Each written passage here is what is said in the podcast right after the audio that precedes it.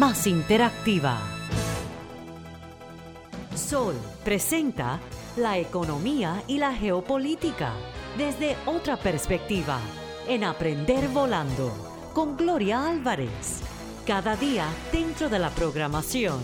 Sol, la más interactiva. Si la ley no está para dar privilegios ni para discriminar a unos en favor de otros, ¿para qué está la ley? Mejor olvidémonos de todo esto, deshagamos el Estado y vivamos en anarquía, ¿o no?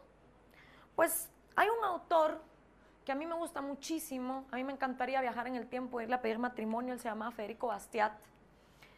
Él vivió en Francia y fue un legislador que realmente fue un deslegislador, porque mientras él estuvo en el Parlamento en Francia, se encargó de quitar leyes para hacerle la vida más sencilla a la población en lugar de poner más leyes. Y él dice, la ley no tiene por misión regir nuestras conciencias, nuestras ideas, voluntades, instrucción, sentimientos, intercambios, dones o placeres. No, la ley no está para todo eso.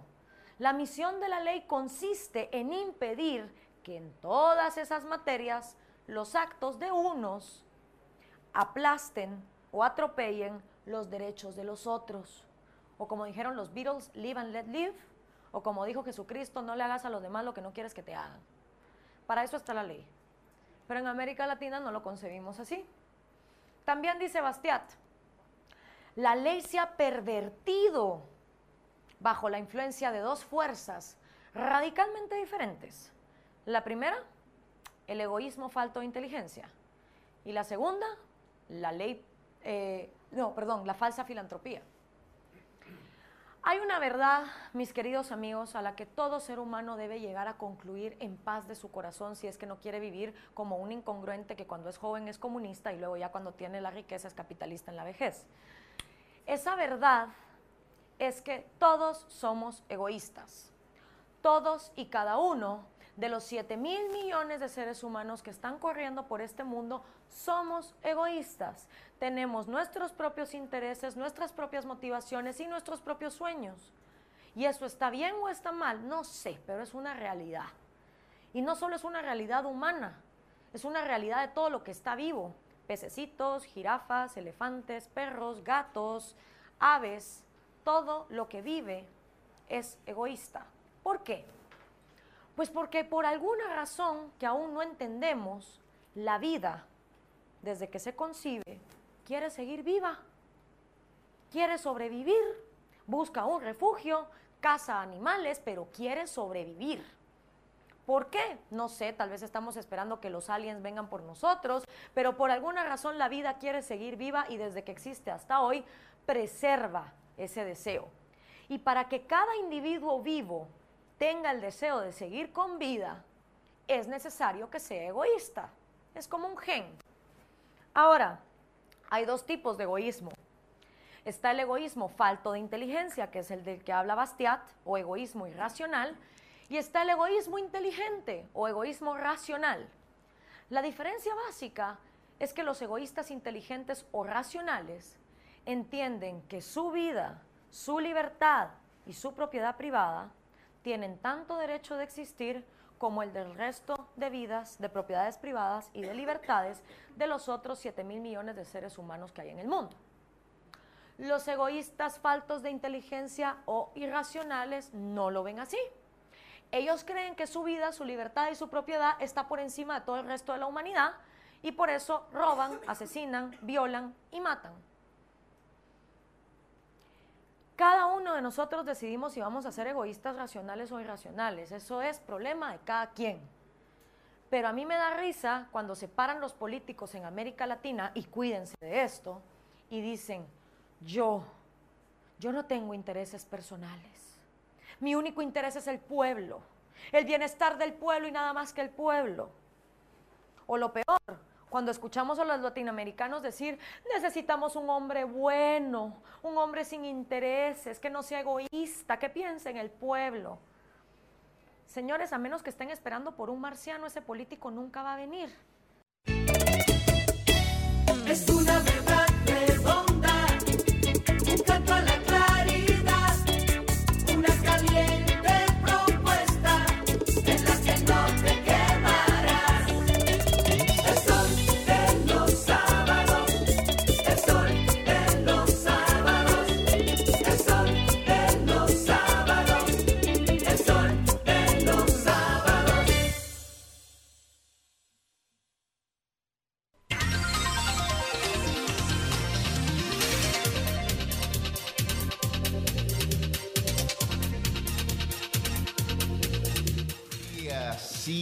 5 de la mañana. Este es el sol de los sábados, Yuri Enrique, con el equipo más influyente, participativo de la Radio Nacional durante los fines de semana. Este es el Dream Team de la radio. Muy buen día para Milicen Uribe, para Susi, Aquino Botró, Roselvis Vargas, don Francisco, Guillén Blandino, don Cristian Cabrera y para Liz Mieses. Este es el sol de los sábados desde el Centro de Divulgación de la Junta Central Electoral en la previa de las elecciones municipales a realizarse, a celebrarse el día de mañana, 18 de febrero, en todo el territorio nacional. Hoy un programa especial en donde eh, abarcaremos todas las inquietudes que tiene la ciudadanía de cara a este próximo proceso electoral y eh, pues conversaremos con las autoridades de la Junta Central Electoral para conocer los pormenores, los detalles, ya, bueno, a menos de 24 horas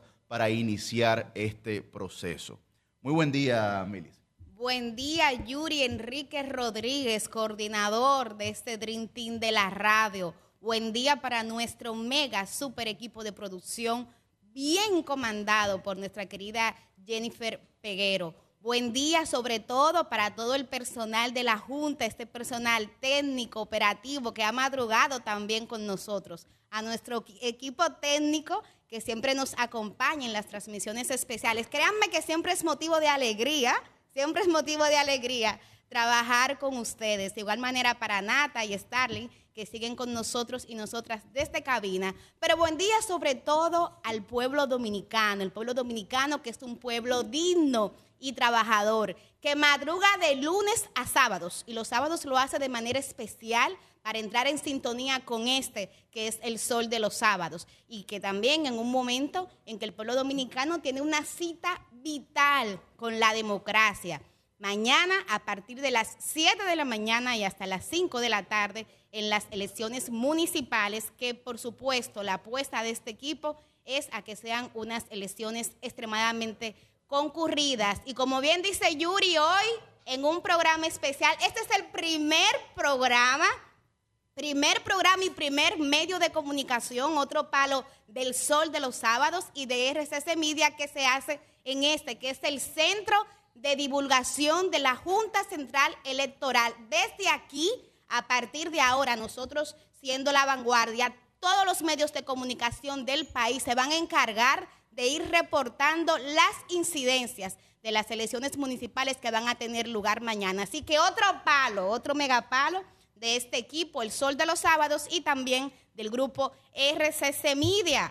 Buen día para nuestra querida versátil Susi Aquino Gotro.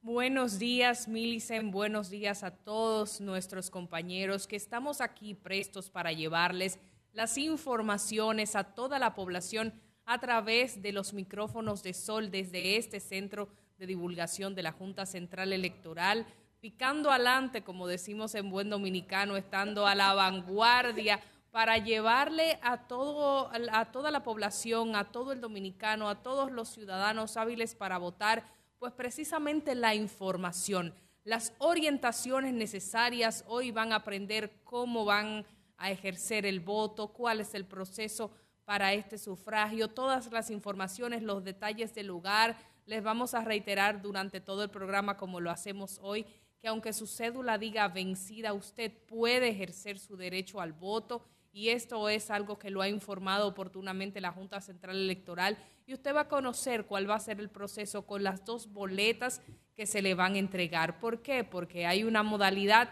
de votación diferente, ya es por voto directo que usted va a poder elegir a los regidores, por ejemplo, ya no van a arrastrar los alcaldes a los regidores y esto es algo que la población debe de conocerlo bien y se va a desmenuzar con todo lujo de detalles en este programa Sol de los Sábados. Saludamos, saludamos aquí siempre a nuestros compañeros y seguimos con Cristian Cabrera. Buenas tardes, digo, buenos días, República Dominicana. Ay, Dios mío, estoy cruzado.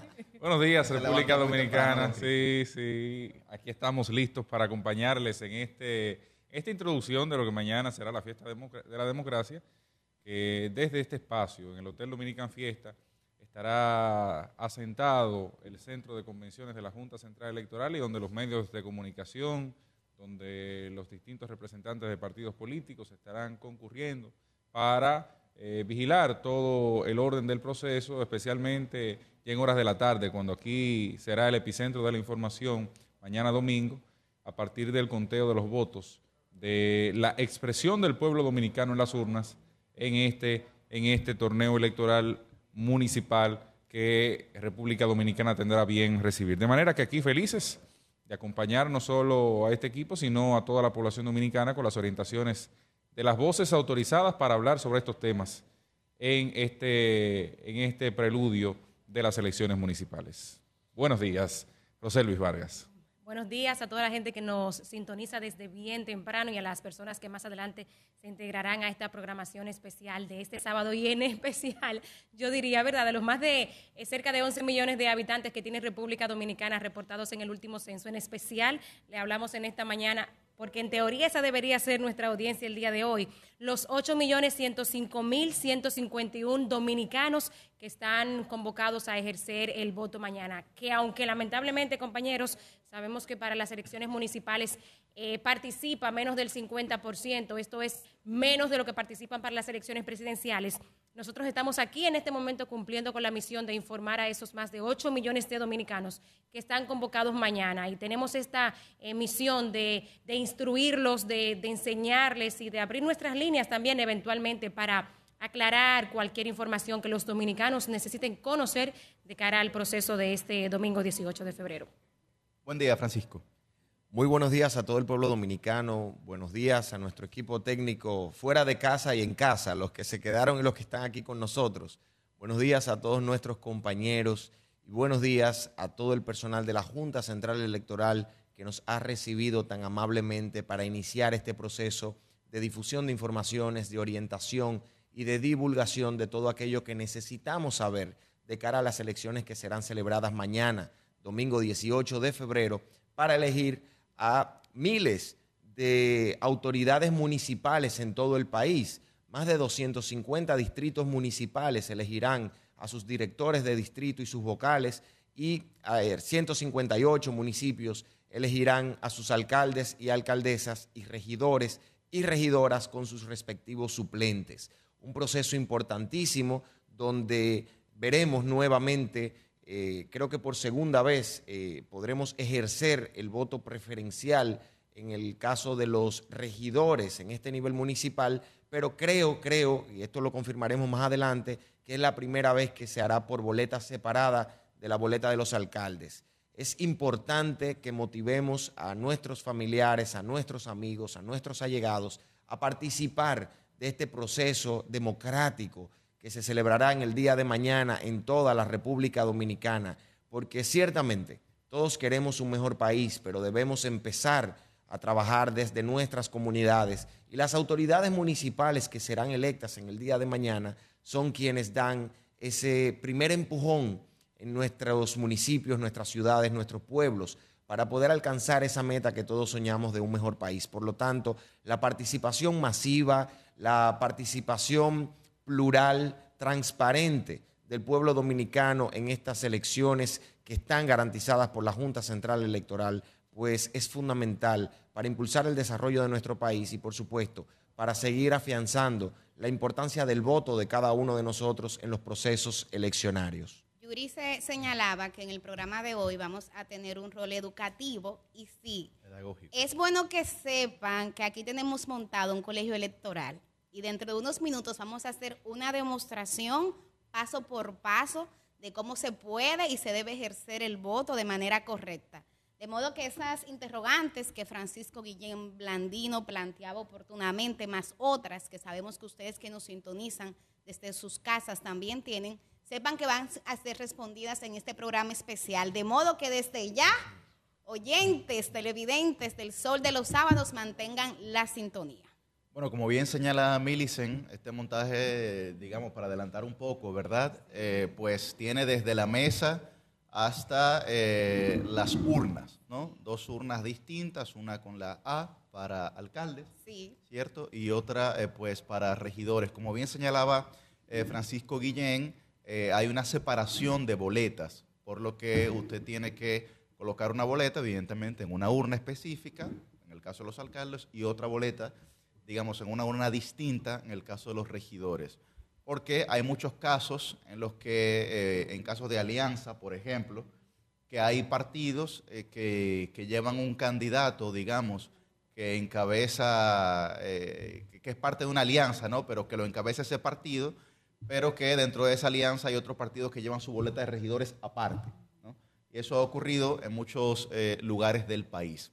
Lo que quiere decir, Yuri, que hay alianza posiblemente en la parte unión- uninominal, del alcalde correcto. o del director de distrito, pero que cada partido lleva su boleta de regidores y vocales distintas. O sea, Pero- hay que tener en cuenta eso. Arrancando temprano con este compromiso eh, que tenemos de que la gente vote correctamente, eh, la Junta Central Electoral durante esta semana ha estado emitiendo un mensaje clave para que no haya confusión con los votos, las alianzas, el voto preferencial, es que simplemente usted elige una carita Una en cara cada Cada boleta. Claro. así es. Usted va a la boleta, coge la boleta, primero escoge y, y ubica el partido de su preferencia, el partido por el que quiere votar. O Entonces, candidato o o- candidata. Sí, pero vamos a comenzar por el partido. Entonces, cuando ya tiene el partido, usted ahí elige el candidato o la candidata. Una carita por cada boleta y San se acabó. No se compliquen con eso del voto preferencial. Déjenle eso al personal técnico que va a estar trabajando en los colegios electorales. Ustedes, una carita en cada boleta y así su voto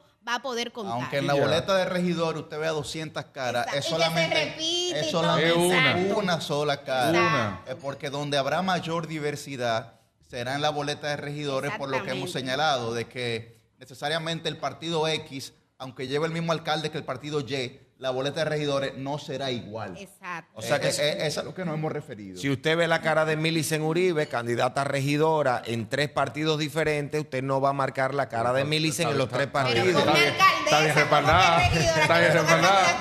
Tres partidos, es importante ¿cómo? señalar el tema del partido, porque hay quienes, por ejemplo, eh, verán el candidato Juan Pérez, que es por el que quieren votar, pero quieren marcar en su organización política. Así que digamos que esos que tienen interés de favorecer con su voto a su partido, además del candidato X, no vaya yo a marcar, por ejemplo, por Juan Pérez en, en- en el partido Y, cuando yo milito en el, en el Z y quisiera que ese voto se le cuente al Z.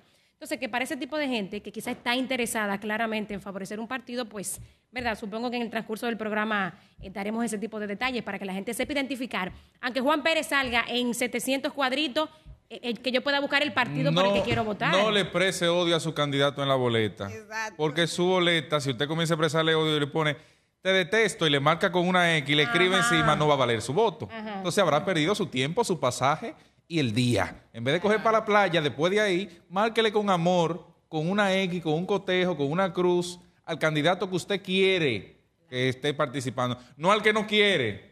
La X, aunque usted le ponga una X y se tienda negativo, eso usted está votando a favor de esa gente. Y por si una acaso. ¿eh? cosa importante es que como van a tener dos boletas, no marcar una boleta encima de la otra para evitar que, Dios no lo quiera, pueda el, el marcador traspasarse de una boleta a otra y anular eh, este proceso de su voto, de su sufragio. Ponga una boleta a un ladito, marque la primera, la dobla y después marca la segunda, la dobla y procede a depositarlo en las urnas correspondientes. Aclárenme algo, compañeros. Yo pensé que las elecciones empezaban a las 8, pero es a las Las 7. siete de la A mañana. las Siete de la 7 de la mañana. 10 horas hay para El votar. horario Eso es anunciado, importante, ¿verdad? El, el horario anunciado por el órgano rector, que es la Junta Central Electoral, es desde las 7 de la mañana hasta las 5 de la tarde.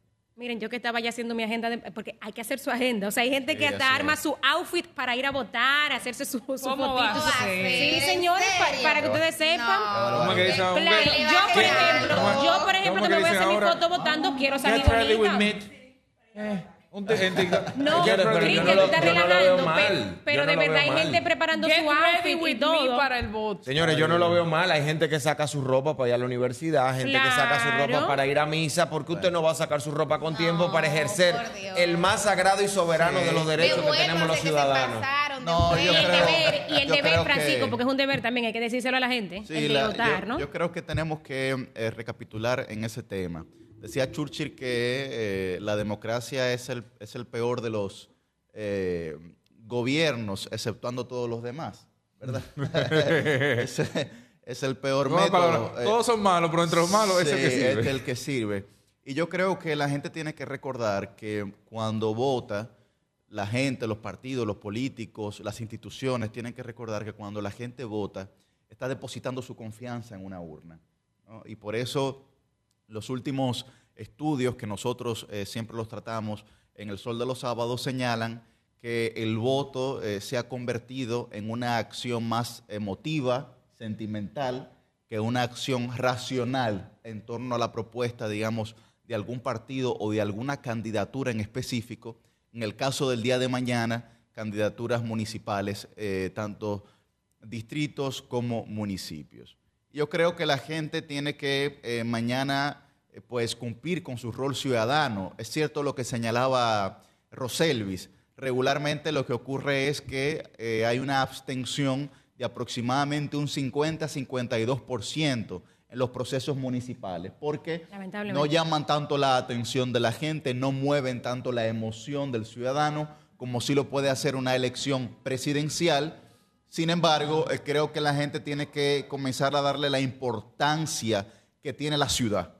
Que nosotros lo hemos hablado aquí también sobre cómo los gobiernos de las ciudades tienen una responsabilidad mayúscula en la cotidianidad de la gente, en su calidad de vida, en su día a día. Por lo que si usted tiene la suficiente conciencia, vaya. Y si no la tiene, hágala durante este programa del día de hoy, que precisamente para eso estamos aquí, para hacer una labor educativa, pedagógica, como señalaba Milicen, para que usted se anime a ir a votar, se anime a buscar las propuestas. A mí mucha gente me ha escrito y me ha dicho, Yuri, envíame las propuestas de los candidatos. La gente está in- genuinamente interesada en conocer las propuestas de las candidaturas, por lo que todavía tiene al día de hoy eh, y un lapso, un, un- un tramo del día de mañana para poder conocer esas propuestas y tomar una decisión, ojalá que en principio racional, para beneficio de su demarcación. Vamos a, a volver. Eh, ¿Tú vas a el tema electoral? eh, iba a compartir algunas de las informaciones que producción nos ha pasado para que Ah, compartamos bloque con las informativo. personas. Pero tú sabes que, eh, Susi, yo le, le había manifestado a Yuri que yo creo que hay algunos temas, además del tema electoral, que están en el tapete y que tenemos que analizar aquí Ah, perfecto. en Sol de los Sábados. Y lo digo porque eh, ya dentro de un rato con las autoridades de la Junta vamos a estar de manera eh, larga y extendida conversando sobre el tema electoral. Pero una de mis preocupaciones esta semana ha sido lo que ha estado pasando desde las cárceles dominicanas. No sé si tuvieron la oportunidad de ver cómo una torre del sector La Esperilla Sí.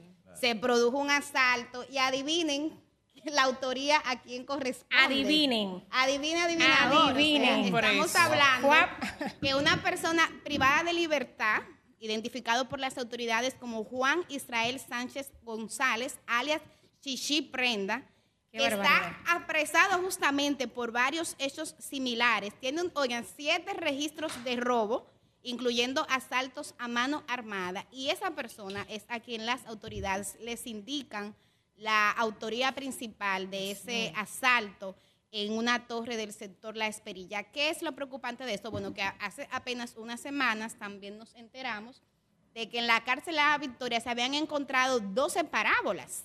Y todo el mundo, nosotros aquí en, en Caras.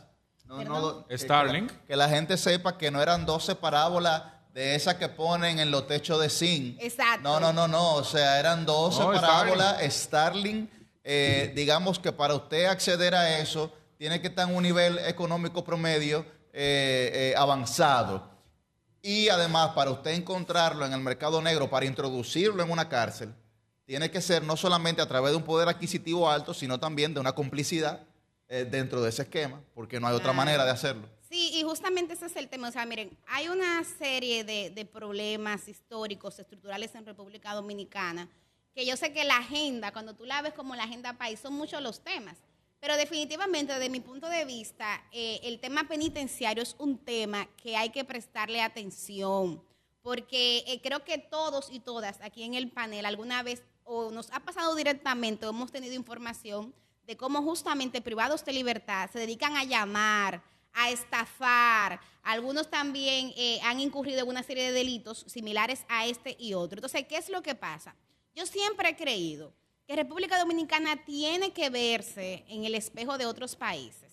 Y lo que pasó recientemente en Ecuador, la crisis política que vivió y que todavía vive en, en una gran medida Ecuador, eh, tiene que ver mucho con un sistema penitenciario que se le fue de la mano a las autoridades. Ustedes recuerdan el nombre de Fito, que era Adolfo Macías, como se llamaba, o sea, la persona más buscada de Ecuador, y fue desde la cárcel que eh, provocó aquellos incidentes que incluyeron inclusive la toma de un canal de televisión en vivo y el secuestro de varios periodistas y personal técnico. Entonces, eh, a mí me parece que, que las autoridades actuales, actuales han fallado soberanamente en ese sentido porque en el gobierno anterior se había iniciado una ruta con el tema de la construcción de la cárcel La Parra, porque parte del problema tiene que ver justamente con el hacinamiento.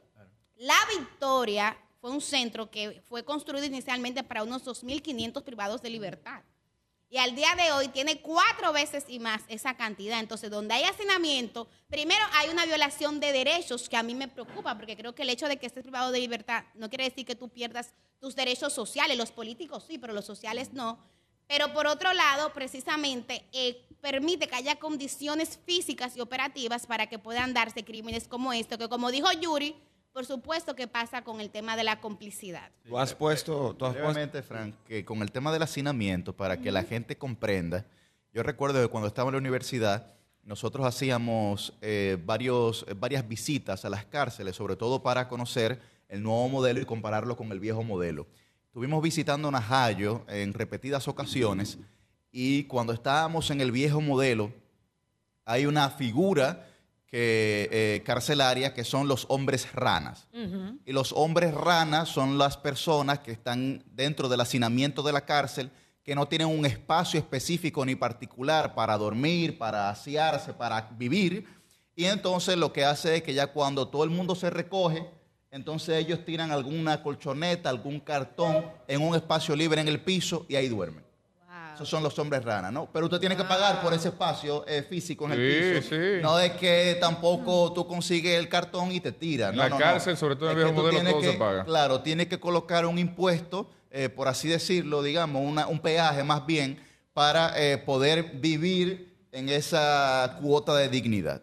Terrible. Sí, Millicent ha, ha traído un tema sumamente delicado e importante a la, a la mesa de debate, porque el tema del hacinamiento, que está vinculado al sistema penitenciario, que a su vez está vinculado al sistema de administración de justicia, encuentra dos grandes retos en República Dominicana. El primer reto que tiene que ver con esa, con, con esa paralización del proceso de reforma penitenciaria que se venía agotando desde el año 2004, que empezó con el proyecto piloto en Puerto Plata, que se sumaron más de 18 centros penitenciarios, entre los que se encuentran Ajayo Mujeres, Rafael Hombres, Rafael Mujeres, San Pedro de Macorís, la Isleta de Moca y una serie de centros penitenciarios de corrección y rehabilitación tendentes a reinsertar a esos privados de libertad a la vida laboral y social, se detuvo. Y al detenerse, el proceso judicial contra miles de personas continúa permanentemente, pero se detuvo evidentemente por una falta de presupuesto. Y hemos venido luchando por años, yo soy uno de los abanderados, de la lucha por el presupuesto al sistema de justicia, no solo al Poder Judicial, porque esa transformación penitenciaria necesita presupuesto. Y es uno de los temas principales que tocó el presidente Abinader al inicio de su gobierno. Creo que hay que retomar ese impulso. El primer reto que tiene el sistema es de carácter económico, porque hay que reimpulsar la reforma, la transformación penitenciaria, más que una reforma. Pero por el otro lado, hay que recordar que recientemente el expresidente de la Suprema Corte de Justicia, magistrado Jorge Subero Isa, dio unas declaraciones donde dijo que hay complicidad de las autoridades en lo que pasa en las cárceles del país, en las del viejo modelo. Entonces yo creo que el otro reto tiene que ver con la profilaxis que se debe impulsar para que lo que sucede en las cárceles encuentre el control, la fiscalización y la supervisión de las autoridades en vez de la complicidad. Y eso es, también. y eso es fundamental, ya lo otro va a derivar de eso. Porque ¿qué pasa, señores? Usted tiene, usted tiene a una población, a una ciudadanía completamente ajena y desinteresada de lo que pasa en las cárceles del país. como si eso no fuera problema de nosotros. Pero se convierte en problema de nosotros cuando desde las cárceles, porque no pasa solamente en la Victoria, pasa en varias cárceles del viejo modelo, cuando desde las cárceles se articulan entramados de criminalidad y de delincuencia que afectan la convivencia pacífica y la seguridad del exterior. Por eso la lucha del presupuesto de- del sistema de justicia y consecuentemente del sistema de administración penitenciaria debe ser una lucha de todos los dominicanos, porque ese entramado de criminalidad que opera desde las cárceles del país debe ser desarticulado y para eso se necesitan recursos económicos. Y cuando tengamos los recursos económicos para desarrollar los planes de la transformación penitenciaria, como se le llamó en la época del magistrado Domínguez Brito y del magistrado Jiménez Peña, o del plan de humanización, como se le llamó en la gestión posterior de los gobiernos de Danilo Medina, debe ser continuada, porque se ha demostrado que las, los centros penitenciarios que pasan de ser cárceles a ser centros de corrección y rehabilitación, con sus siglas CCR, tienen una tasa de reincidencia menor de un 2%, mientras que la tasa de reincidencia de las cárceles del viejo modelo supera el 65%. Es que ahí, ahí Son aspirante a ti. para- ahí, para delinquir. Ahí tú llegas siendo aspirante a tigre, una persona inocente, un, un, un, pre- un- un preso preventivo que lo acusaron de darle una galleta a una gente en una discoteca, se tipo de agresión, pim pam.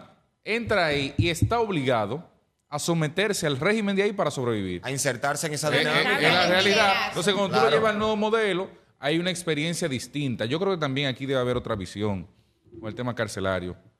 Tú hablas del tema económico. Las cárceles deben ser rentables para el Estado. Mi Hermano, usted tiene ahí un grupo de gente que está purgando pena. Esa gente debe producir En dinero. edad, en edad Esa productiva. gente debe producir dinero. Eso es parte del nuevo Claro, pero entonces Es eso que el se ha nuevo, el nuevo modelo lo Todo tenía eso. porque, porque en Najayo yo recuerdo cuando tú entrabas a la izquierda había ahí una especie de, de patio y en ese patio era un taller de banistería que tenían los. Claro. Lo, lo recuerdo mismo como- taller de ropa. Todo eso, Todo, todo eso se pasa en otros países, que la administración del sistema penitenciario, porque yo estoy de acuerdo contigo, ahí hay un tema de administración que, hay, que hay que ver. La dirección de prisiones Exacto. no puede ser eh, una dependencia y eso es una discusión jurídica que hay hace mucho tiempo. Sí. No puede ser una, una dependencia del órgano persecutor. Pero que el mismo Ministerio Público, no lo que yo he entendido de, de participaciones donde tanto la magistrada Jenny Berenice como la misma procuradora han externado este tema, entienden que no debe de ser así. Sí, sí, Primero, así es, así es. por la carga presupuestaria inclusive que, que amerita, porque han dicho que hay un- cerca de un 70% del presupuesto del Ministerio Público, una cifra que a mí realmente me alarmó, que se va en el Pero eso no va a ser distinto porque es el mismo dinero. Perdón. Eso no- en el tema económico no es un argumento válido. El tema operativo sí, pero el tema económico para mí no es un argumento válido porque el dinero va a ser el mismo, esté aparte o esté, al No, contrario. punto de vista del al Estado, contrario, no, al no, contrario, porque- puede ser más caro todavía si se crea una institución nueva para eso, porque esa institución hay que darle funcionalidad. No, porque yo, no- yo eh, lo- a lo que yo me refiero es que si se independiza el sistema del órgano va a ser igual o más caro. Desde el punto de vista del Estado, pero desde el punto de vista del Ministerio Público es un presupuesto que puede utilizar para otro tipo Pero es que no de existirá ese presupuesto Bueno, porque hay que va- dárselo a la va- nueva institución. va, va a ser más, va a ser más caro, Cristian, en virtud, digamos, de, de- de lo material, de la plata, a lo que tú te refieres ahora, va a ser mucho más barato y provechoso para la sociedad dominicana en virtud Sí, del sí, sí. resultado No, que se va a de obtener Por eso yo te del- digo- de los procesos Por- que se vivirán. Por de eso yo te digo, el argumento económico de los que proponen eso no es un argumento válido porque es el mismo dinero dividido y cuando tú lo divides entonces tienes que buscar más porque tienes que eh, eh, buscar personal para una institución más, generar El más presupuesto burocracia. irá para uno Eh, o irá para eh, otro. irá para otro. claro, si hay un millón, eh, si hay un millón de pesos destinados para dos, eh, se, Yo- va, se va medio y medio, se- Cuando- te juntos, te. Pero la Claro, pero cuando operativa. planteo, cuando planteo la visión administrativa, la planteo desde un punto de vista operativo. Sí, por eso yo te Porque separo lo es la operativo de lo- única de manera en- la que el proceso, si usted garantiza la operatividad de esa transformación, es la única manera en la que el proceso puede avanzar. Sí, Porque si no, sí, no pero por eso yo separo lo económico de lo, de lo operativo en Y la administración del Estado. modelos en algunos estados de Estados Unidos, valga la redundancia, eso lo hace una empresa que es privada y es la que lleva, por ejemplo, Pero la eso ha dado muy mal resultado en Estados Unidos. Bueno, la eh, privatización de las cárceles ha sido, ha sido catastrófica porque el preso se convierte en una fuente de recursos para una empresa privada y, de se mucha- pierde y el de carácter mucha- social no, y de, y de, y de control. mucha corrupción, porque también ha habido muchos escándalos. Pero con eso lo que quiero decir, o sea, que hay que comenzar a hacer la tarea Buscar y ver alternativas distintas. Y con el tema de la- de lo la- ahora no se puede. de la población carcelaria. Estamos hablando de que aquí hay una carga de presos preventivos que eso no tiene mamacita. Sí, O sea, estamos hablando de que entre el 60 y el 65% de la población carcelaria hoy es preventiva. es preventiva. Cuando tú incluso le extraes ese porcentaje, la cárcel no tiene sobrepoblación. Así es. O sea, las cárceles están hábiles para los que están condenados con sentencia definitiva y hay espacio suficiente. Ahora, ya tú ves que eso no es un problema del sistema y de espacio, sino tú- un tema de la gestión de la justicia. Cuando Sí, tú, claro, cuando tú le, cuando tú le cargas el tema de los presos preventivos, que no es que no haya preso preventivo, en todas partes debe haber preso preventivo porque hay procesos Sí, donde pero tú tienes gente. No, no, no, claro. hay gente, Hay como procesos dicen ellos, que no le pasan causa porque la guagua no va a buscar No, a la no va, victoria o porque no están en la lista. O Y así se se le- pasa a gente eh, eh, eh, con tres meses de prisión preventiva. Así se le pasa un año, señores, porque la guagua no va. Oigan eso. Susi. Son definitivamente temas muy espinosos en nuestro país que debemos de tomar en cuenta y que tienen muchas aristas. Y definitivamente a las cárceles hay que meterle mano ya. Hay que meterle mano de inmediato y las autoridades deben hacer algo en lo que el hacha va y viene y se logran estas transformaciones, de hacer las separaciones del lugar, de sacar los presos preventivos, de conocerle causa a tiempo y de demás temas. Hay que primero intentar eliminar esa complicidad que hay que señalaba Francisco de manera puntual y muy elocuentemente, esa complicidad que permite que estas personas que están privadas de libertad organicen eh, situaciones y acciones de robo, delincan desde las cárceles. ¿Por qué? Porque lo que, lo que pasa es que se le da acceso a muchísimos aparatos tecnológicos, incluyendo teléfonos celulares, que no es posible que se pasen estos celulares adentro de las cárceles sin algún tipo de anuencia de las autoridades, sin pagar un peaje, como ya se ha mencionado. Y esos peajes no solamente son para estos equipos tecnológicos poder entrarlos allí, que son los que facilitan las vías de comunicación para que se produzcan todos estos robos, todos estos asaltos, todas estas llamadas para estafar desde la cárcel. Si a usted no lo han llamado, usted es dichoso, porque creo que a todos hemos recibido alguna llamada de estafa en algún momento, como bien señalaba Milicen previamente. Y esto pasa precisamente por esos peajes que se pagan para tener acceso a un celular, para hacer redes de crímenes organizados, para, para todo. Se paga por un espacio, como señalaba Yuri, pero se paga también por una mejor alimentación, se paga por tu tener acceso a ciertos vicios que se venden allí de, de cigarrillos y demás, y no sé si otras cosas. Tienen colmado y de todo ahí. eh, Sí, tienen una...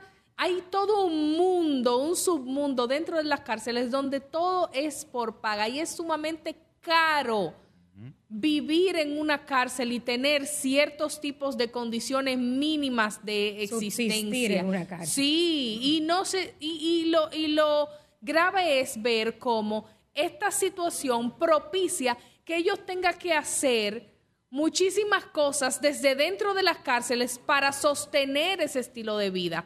Porque para sostener usted tener, aunque sea un espacito en el piso, si usted tiene que buscar una serie de recursos económicos de manera recurrente, que diario hay que pagar, o que semanal hay que pagar, o que cada cuánto tiempo hay que pagar, entonces usted tiene que estar generando dinero desde ahí adentro. ¿Y cómo generan dinero muchas de estas personas, especialmente en el viejo modelo? Delinquiendo y haciendo cosas que no son eh, pues nada factibles para que ellos puedan reinsertarse a la sociedad Cinco como mil- seres humanos dignos. Cinco mil pesos, las tres calientes, como dicen los dominicanos, semanal. Eh, me reportaba un, un amigo, un conocido que tuve eh, recluido con prisión preventiva un tiempo. Me dice, Roselvi, son cinco mil pesos a la semana si yo quiero comer algo decente, porque si no voy a tener que comerme lo que hay aquí, que ya tú sabes lo que es.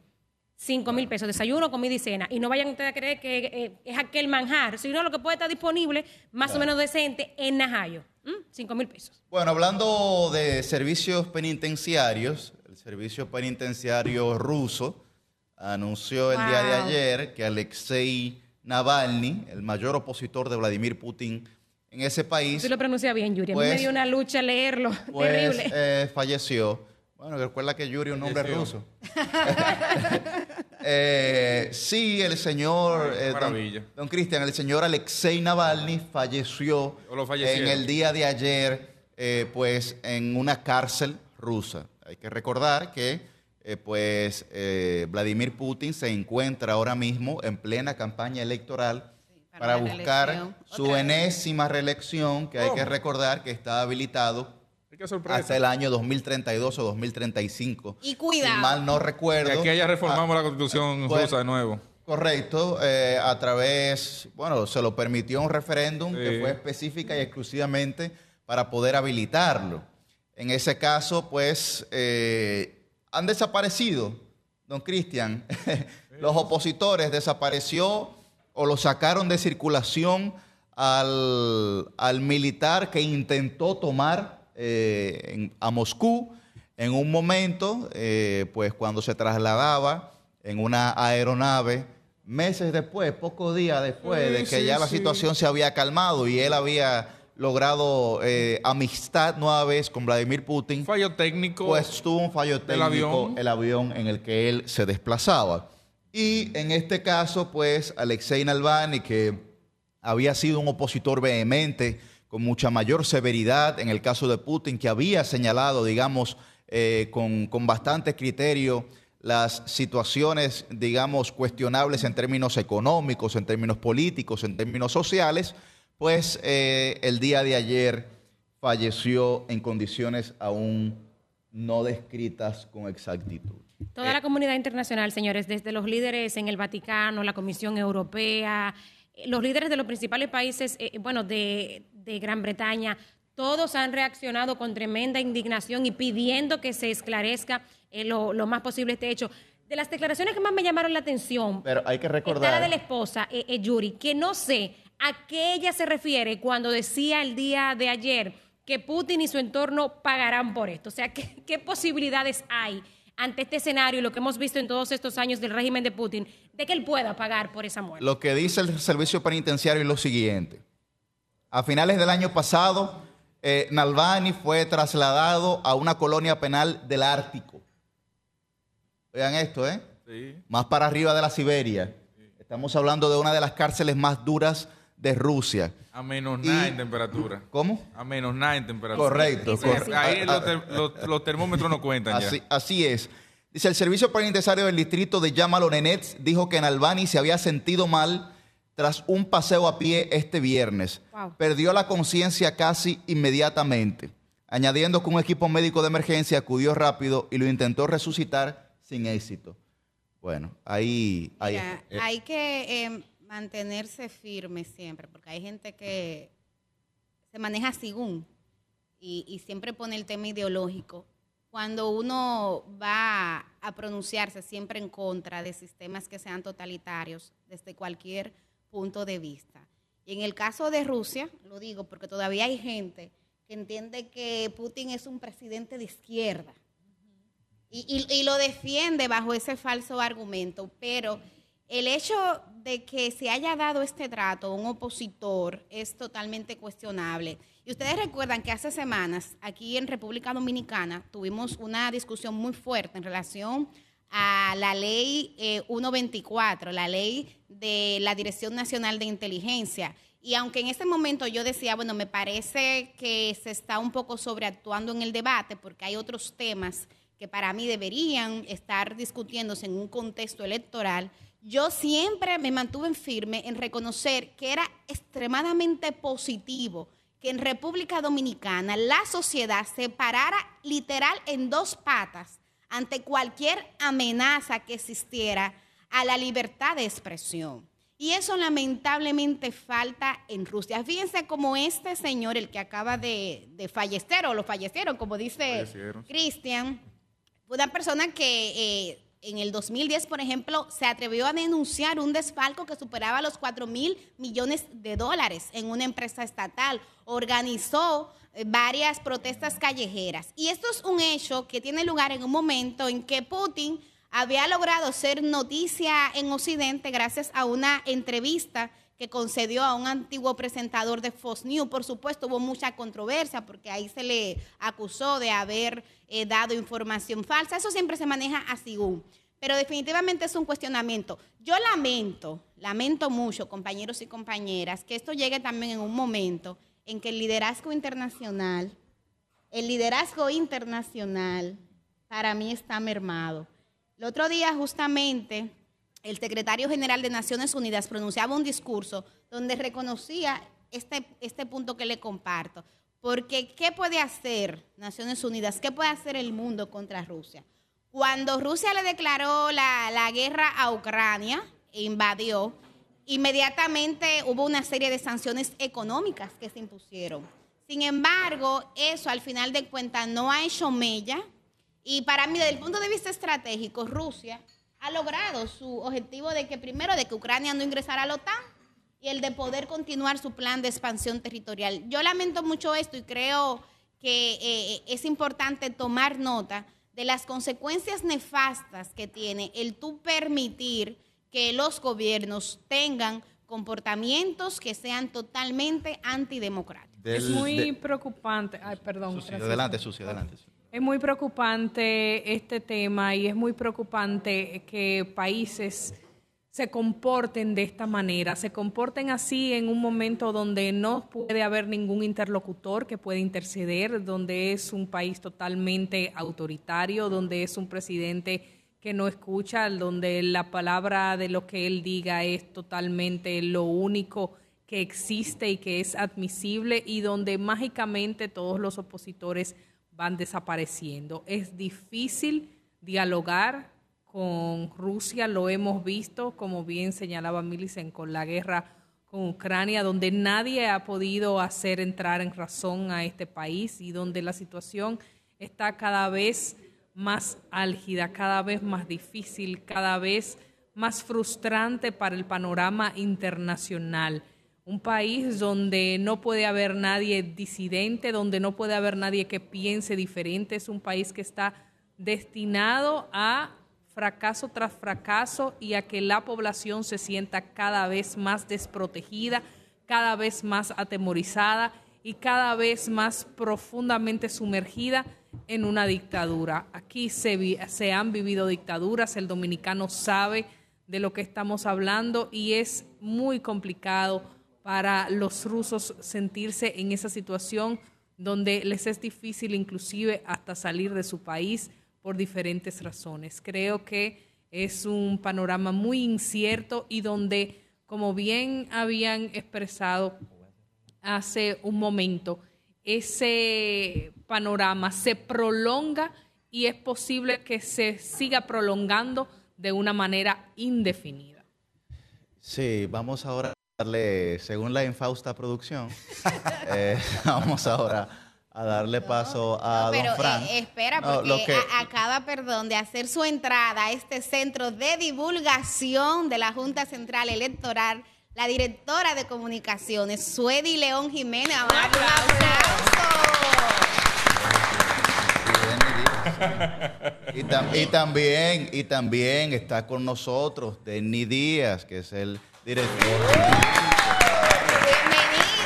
Sí, claro que sí. Bienvenidos. Gente muy querida. Señores, antes Adelante, de, Fran. antes de pasar con los oyentes, es importante... Fran. Es importante, Adelante, Fran, adelante. es importante pasar del otro lado del capitalismo, del lado occidental del capitalismo, el por lo menos el capitalismo sincero. Y sucede, Declarado. el declarado, Sin claro. máscara, sin el bueno. máscara. Eh, claro, sucede que el expresidente de los Estados Unidos, Donald Trump, fue condenado Bueno. por más de 355 millones de dólares en una sentencia dictada por el Tribunal de Nueva York eh, por el juez Engoron, Arthur Engoron o Engoron, por eh, alegado fraude, luego de haber sido sometido por la fiscal general del Estado de Nueva York, Leticia James. Y la reacción del expresidente Trump no se hizo esperar frente a esta decisión, calificándola como un absoluto fraude, ilegal y antiamericana, entendiendo, entendiendo que se trata de una persecución en su contra. El expresidente Donald Trump ha, ha tratado de establecer a través de las redes sociales y en sus diferentes participaciones que hay una persecución en su contra y se ha montado un proceso contra él, contra su familia y contra sus tremendos negocios, según él mismo dice. Y este proceso o esta eh, irregularidad en su persecución ha sido encabezada, según el presidente Trump, por la fiscal general del estado de Nueva York. Es importante, es importante señalar que los Estados Unidos irá a las urnas en noviembre de este año y el expresidente Donald Trump es por parte del sector republicano, del Partido Republicano, quien encabeza todas las es- encuestas y el candidato favorito para ir a los comicios de, eh, de noviembre. De modo, de modo que esta decisión que lo condena a más de 350 millones de dólares de pago de multa por alegado fraude, pues podrá tener alguna repercusión, disculpen, alguna repercusión de cara a los próximos comicios frente a un partido demócrata que aparentemente eh, lleva un candidato que no exhibe la fortaleza de un presi- presidente en funciones de los Estados Unidos como lo es el presidente Joe Biden. De modo que habrá que esperar a ver qué va a suceder, pero evidentemente vendrá ahora un proceso de apelaciones y de recursos que tendrán que agotar los abogados del expresidente Trump y es importante que estemos atentos a lo que va a suceder con respecto a este caso. Bueno, pues ahora nosotros vamos a pasar a escuchar lo que tienen para decir los oyentes. Adelante. Comunícate 809-540-1065. 1-833-610-1065 desde los Estados Unidos. Sol 106.5, la más interactiva.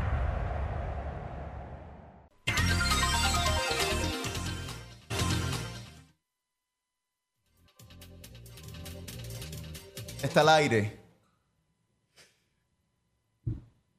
Adelante. Buen día. Eh, muy buen tema pusieron de, de las cárceles.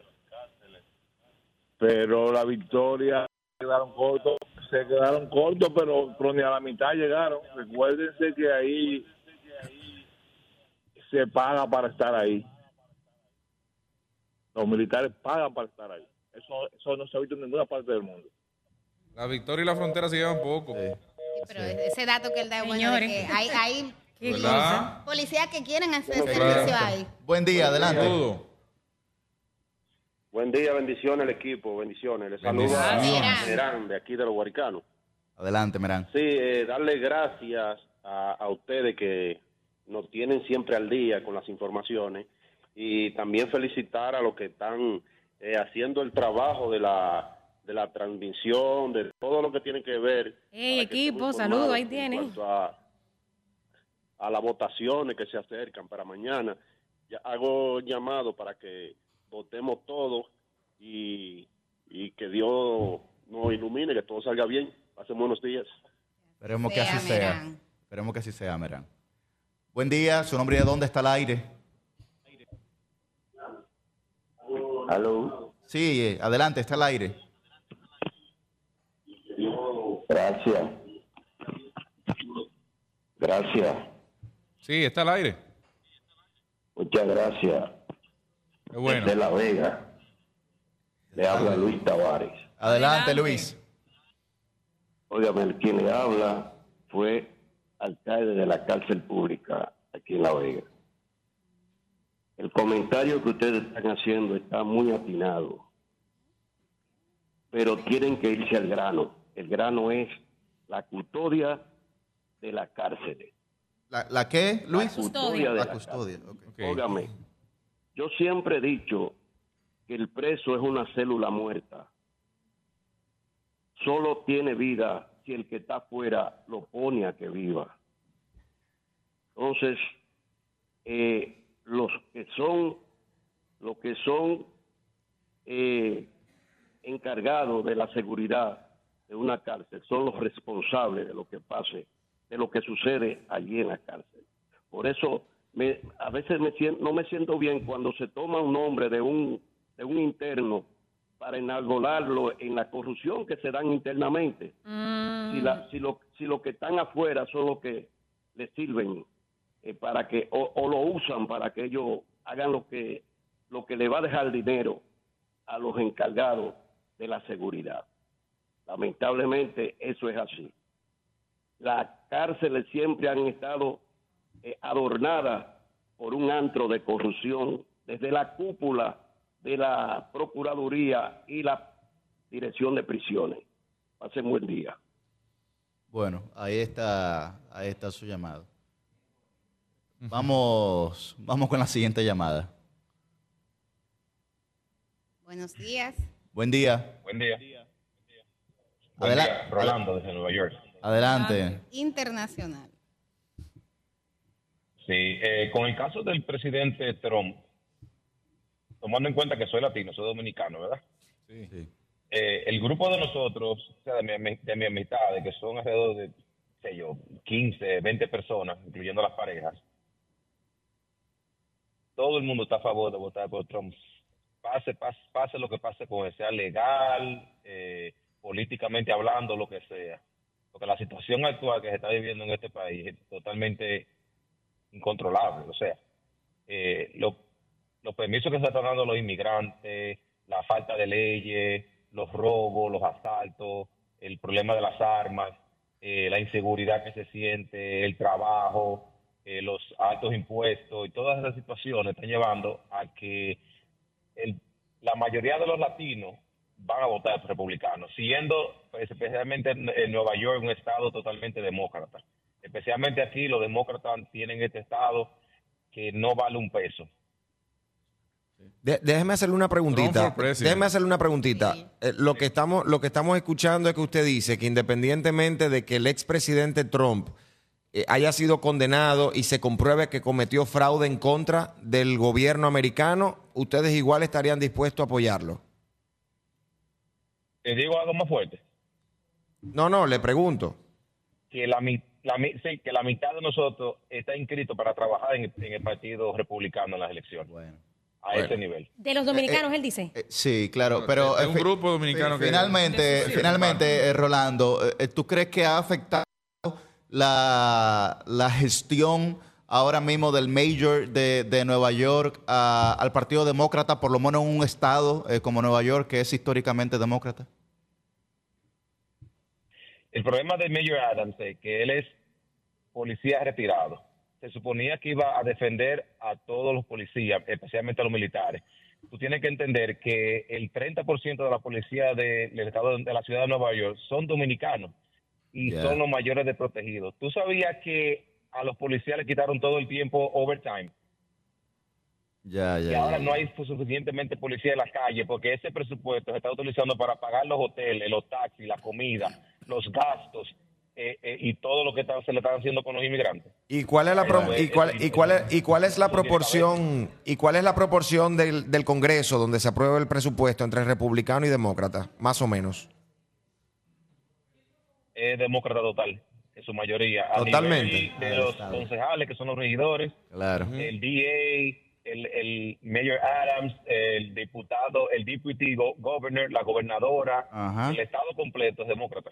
Ah, ya, ya. Bueno, muchísimas Bueno, gracias, gracias. Rolando, por el panorama ahí de, de Sí, Nueva York. Hay que recordar que el modelo de elección en Estados Unidos es un poco complicado. Un poco, quítale un poco. Y, y usted tiene que ganarse el voto de la mayoría para garantizar que todos los electores estén de un lado. Porque Así si no, no sirvió de nada todo el esfuerzo que se hizo Así- en un estado. Así mismo es. Vámonos con esta última llamada. ¿Tú te imaginas eso aquí? Buen día. Bueno, Sí, aló, buenos días. adelante. El país en blanco desde la zona oriental. Póngale letras, adelante. Así es. Le estamos llamando primero para felicitarlo por su buen programa que mantiene informada a la población todos los sábados. Gracias, gracias. Gracias. Y en segundo lugar, para exponer sobre lo que es el problema de la cárcel, especialmente de la Victoria. Lo que sucede es que para entrar cualquier cosa a uno de esos centros, ahí hay una componencia directamente con las autoridades. Le habla a una persona como soy yo, que soy abogado y ejerzo en el área penal. Y eso no se va a terminar por la situación de que si no hay control con las autoridades, eso lamentablemente se mantendrá así, seguirá así. Dentro de la cárcel de la Victoria hay más drogas que fuera. Uy, y eso es todo compuesto con las autoridades. Qué fuerte. Y en un segundo orden, le hacemos un llamado a la población para que vaya a votar en el día de mañana masivamente y que elijan los mejores candidatos. Ese es el llamado. Sin importar la bandería política, pero que elijan lo mejor. Pasen buen Llamado. día y muchas gracias. Cambio y fuera. El sol de los Sol 106.5, la más interactiva. Una emisora RCC Miria. Oh, compadre, qué sorpresa. Pero ya que lo veo, corríjame si me equivoco. ¿Y es verdad que la AFP Popular tiene un club de beneficios? Pero claro, hijo de mi corazón, se llama Club de Vida AFP Popular, en el cual, por ser usted afiliado, recibirá descuentos, ofertas y facilidades en comercios seleccionados. Pero eso está muy bueno. ¿Y cómo yo hago para aprovechar todo? Pero eso es facilísimo, compadre. Mire, usted solamente tiene que descargar el app de afiliado y validar sus datos. Y ya con esto listo, usted podrá presentarle el código QR con la oferta que eligió. Y así podrá disfrutar de los beneficios exclusivos que tiene el Club de Vida AFP Popular para sus afiliados. Ahora mismito lo voy a descargar. Y ya que estoy aquí, a seguir disfrutando de todos los beneficios. ¡Ey, ey! ¡Lléveme! ¡Espéreme! AFP Popular, confianza absoluta. Diez años duré en lo mismo. Y eso, que mi mamá y mi vecina me lo decían, no vale la pena. Y yo ni cuenta me daba que tenía que salir de eso, hasta el día que puso en peligro lo más valioso, mi vida y la de mi familia. Ahí supe que esa relación tenía que terminar. Una vida sin violencia es posible. Cuenta con el Ministerio de la Mujer para conseguirlo. Línea de emergencia asterisco 212. Confidencial, sin costo y disponible las 24 horas. Conoce más en mujer.gov.do o en nuestras redes sociales MMujerRD. Llama al asterisco 212. Ministerio de la Mujer. Estamos cambiando. Corríjame si me equivoco, pero dicen por ahí que si uno fallece, las AFP se quedan con su chelito de uno. Mira, eso no es así, déjeme corregirlo. El dinero acumulado en su cuenta es suyo y en caso de fallecimiento, sus herederos legales pueden recibir una pensión de sobrevivencia o una herencia según aplica. ¿Y quiénes son los herederos legales? Los que aplican las leyes de la República Dominicana, su esposa, sus hijos y si no tiene hijos, sus padres y así sucesivamente. ¿Y qué hay que hacer para reclamarlo? Lo mismo que para cualquier otro trámite en caso de fallecimiento, debe dirigirse a su AFP Popular y pedirle que lo orienten. Solo debe llevar el acta de defunción, las actas de nacimiento de los niños, en fin, los documentos legales que establecen las leyes del país para beneficiarios o herederos. Ah, pero ya veo que hay que aprender de esto, porque son muchos los beneficios, ¿sí? AFP Popular, confianza absoluta.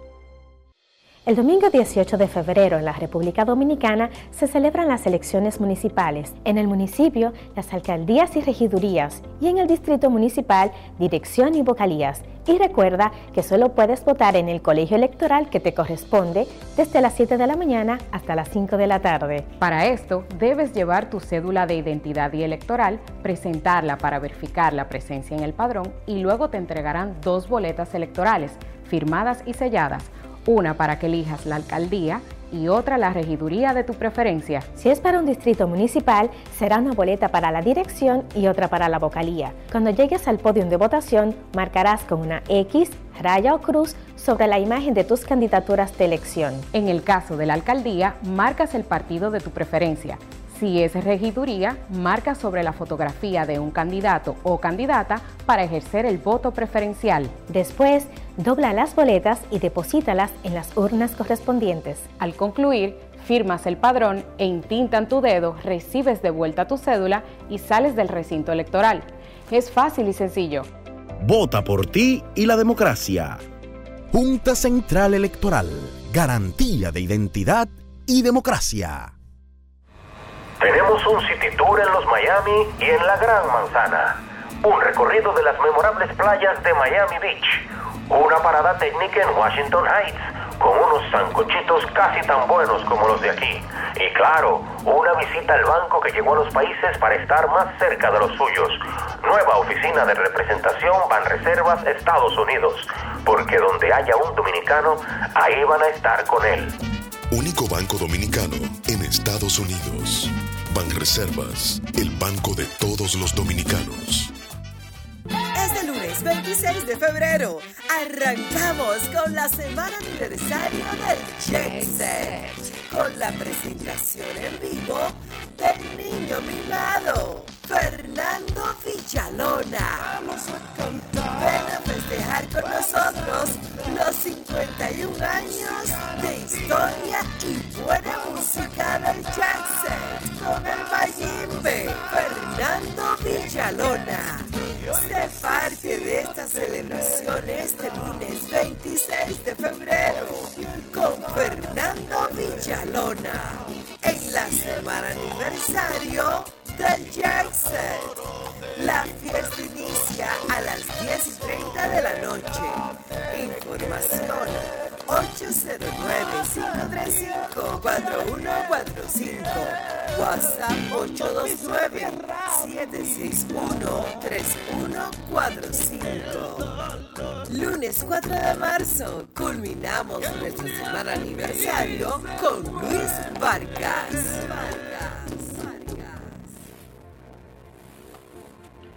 Compadre, corríjame si me equivoco. Pero es verdad que el aporte a mi fondo lo hacemos mi patrón y yo. Compadre, usted no se equivoca. Lo primero es que ese aporte para el sistema de pensiones es 9.97% del sueldo suyo y he hecho entre su patrón y usted. Ah, pero entonces yo no soy el único que aporta los chinitos para mi retiro. Eso es lo chulo del sistema. Si su salario fuera de 10 mil pesos, 287 es lo que pone usted. Y su jefe, 710. Del total, 840 pesos van directivo a su cuenta de capitalización individual y esta cuenta también crece con la rentabilidad de las inversiones que hace su AFP Popular. Ah, pero eso así es un palo. Hay que trabajar. AFP Popular. Confianza absoluta.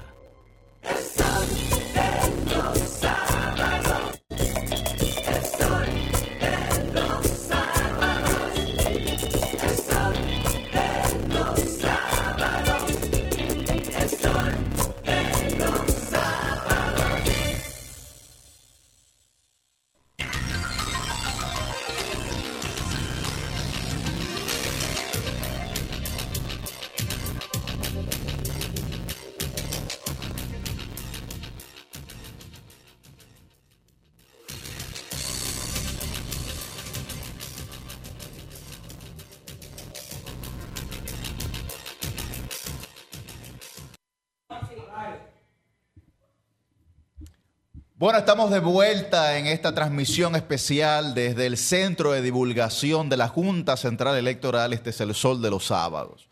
Con nosotros están, eh, pues, Suedi León, que es la directora de comunicaciones de la Junta Central Electoral, y también está con nosotros su consultor jurídico, Denny Díaz. Muy buen día. Bienvenido de Denis. Hay que decir que es una de las personas que mejor conoce el sistema electoral en República Dominicana. Y de Suedi León, que hoy día se desempeña como directora de comunicación de la Junta, pero que hay que recordar que Suedi fue reportera, periodista, duró más de 10 años trabajando para el grupo de multimedios El Caribe, tanto en el periódico El Caribe como CDN. Antes también trabajó en el periódico Hoy. Y de verdad que, como decía el otro día un colega, por el momento hemos perdido una periodista, pero hemos ganado una gran servidora pública. Hay que reconocer. Una experimentada periodista, sin duda hay que decirlo, ¿no? Bueno, pues iniciemos de inmediato con las preguntas que tenemos para tanto para Suedi como para Denny, que son figuras claves también en este proceso. Adelante, Roselvis.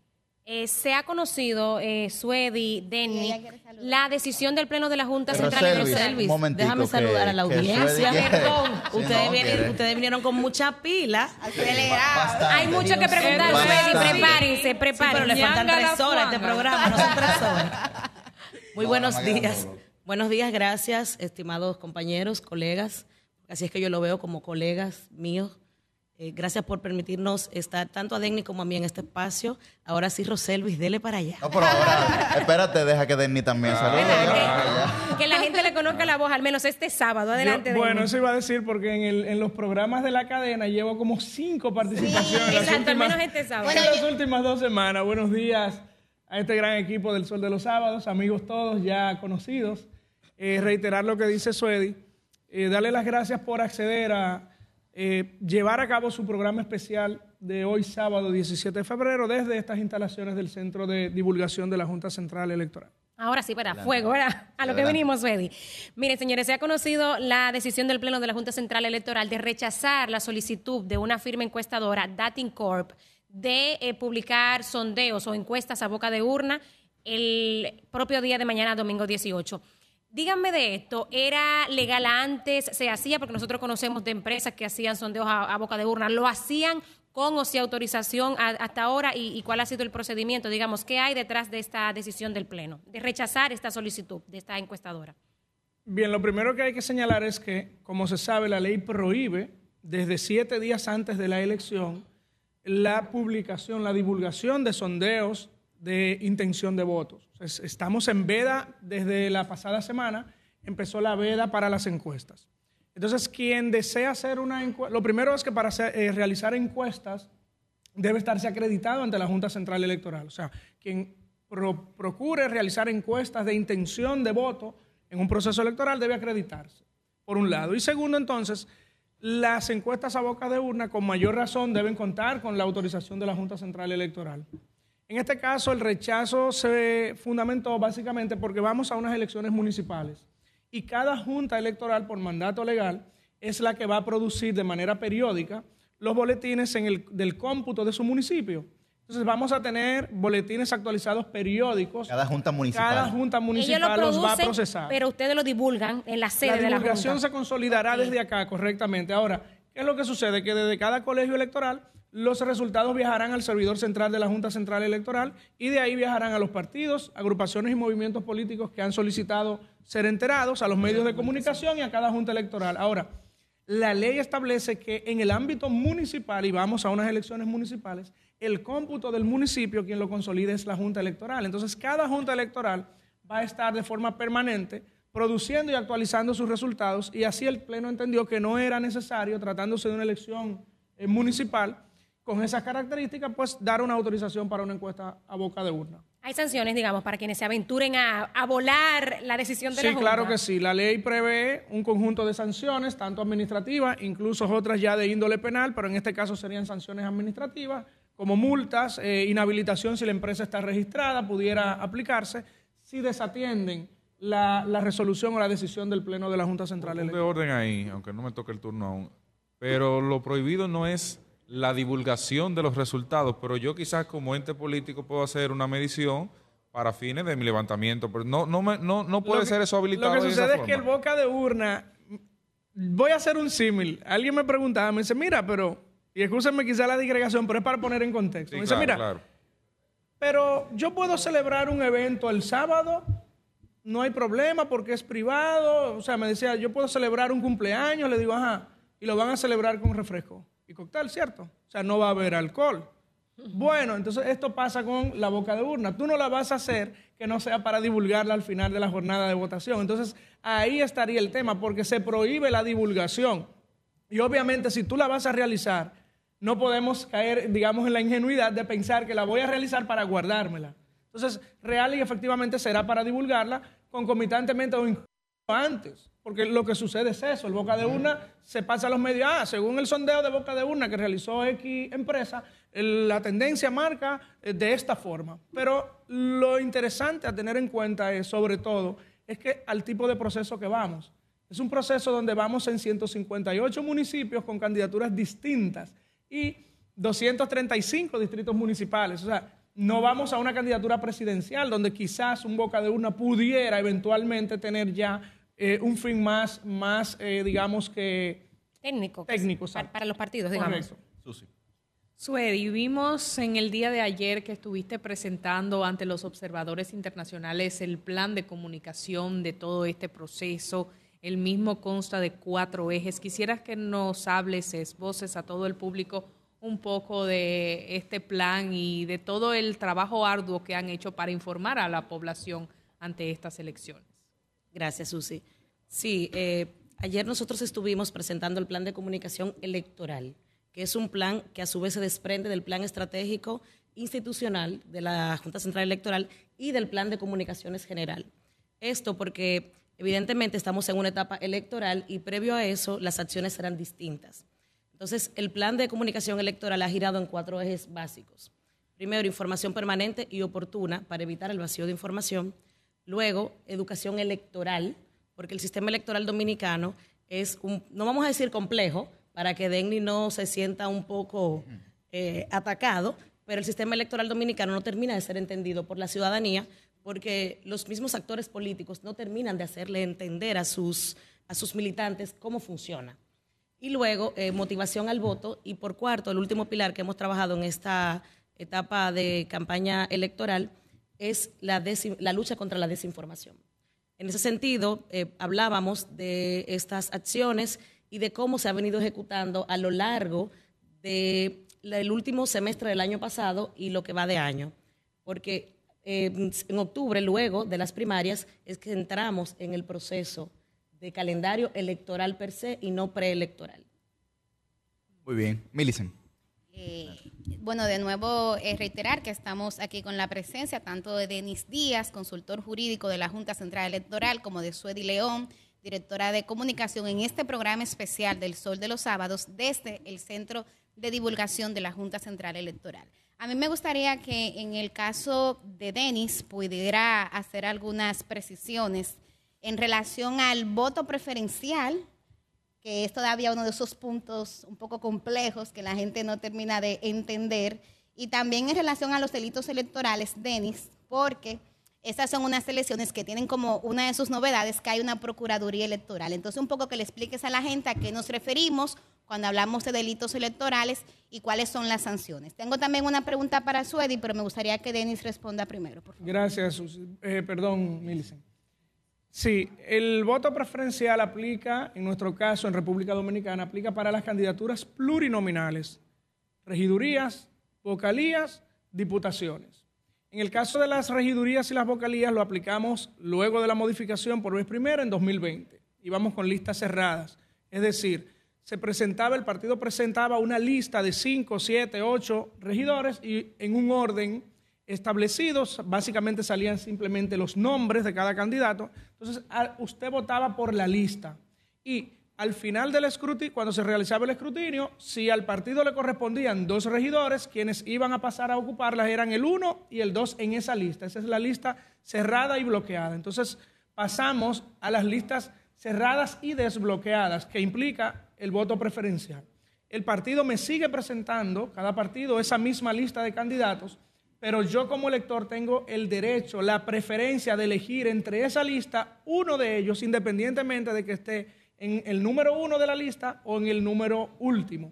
Entonces, aquí el elector tiene la libertad de ir a votar más directamente por quien desea sea su representante ante el cabildo, ante la Junta eh, Distrital o, en el caso de las diputaciones, ante la Cámara de Diputados. Entonces, Aquí usted va directo, en el caso de las eh, regidurías y vocalías que vamos a elegir el día de mañana, en esa boleta R, que es la de la regiduría, o la boleta V, que es la de las vocalías, usted tendrá eh, una oferta de varios candidatos en cada recuadro de cada partido. Y dentro de, ese, de esa oferta de candidatos, usted le va a marcar la cara a un solo candidato, a regidor o regidora o a vocal de, esa oferta. Y con eso usted estará votando preferencialmente por ese candidato o candidata. Si ese mismo candidato, eh, antes de pasar con tu pregunta, Suedi, si ese mismo candidato, como lo señalábamos al principio del programa, eh, sale en la lista de otro partido, eh, digamos que de repente lo hay, señores, hay gente que no sabe y, quizás se atreve a marcar ese mismo candidato por la emoción, la mamá de Juan Pérez, en la lista del partido X y lo marca también en la lista del partido Y. ¿Esto qué implicaría? Ahí hay que ver si van o no aliados. Obviamente, si llevan, o sea, expliquémoslo de esta forma.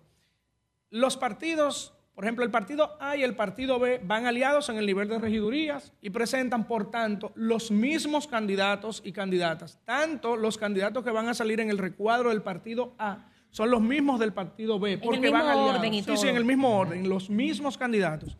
Si usted en el nivel de regiduría marca la cara de Juan Pérez en el partido A y va al partido B y le marca a Juan Pérez, Ojo con esto, el voto es preferencial porque usted está marcando dos partidos que van aliados y está marcando el mismo candidato. O sea, es preferencial para Juan Pérez. Ahora, para fines de sumatoria, convocación a la asignación de los escaños, el voto se le computa al partido que encabeza la alianza como voto partidario. Si alguien marca las dos caras en dos partidos diferentes. Si van aliados. más. Si van aliados. Van aliados. Ahora, Se van aliados. Pero sigue siendo, sigue siendo válido el voto. El voto, sí, en este Sí. caso. Por eso es lo interesante eh, de, de una frase que utilizó el presidente de la Junta hace dos semanas. No se compliquen, marquen una No cara. se compliquen. Una Una, cara. Pero si pasa, es bueno Claro, que los claro, funcionarios claro, y nosotros claro, también claro, sepamos cómo se va a contar Claro, eso. Claro, ¿por qué? Porque pasa algo. Si es a la inversa, el partido A y el partido B no van aliados. Y vamos a poner este ejemplo. El partido A y B no van aliados, por tanto presentan listas de candidaturas distintas.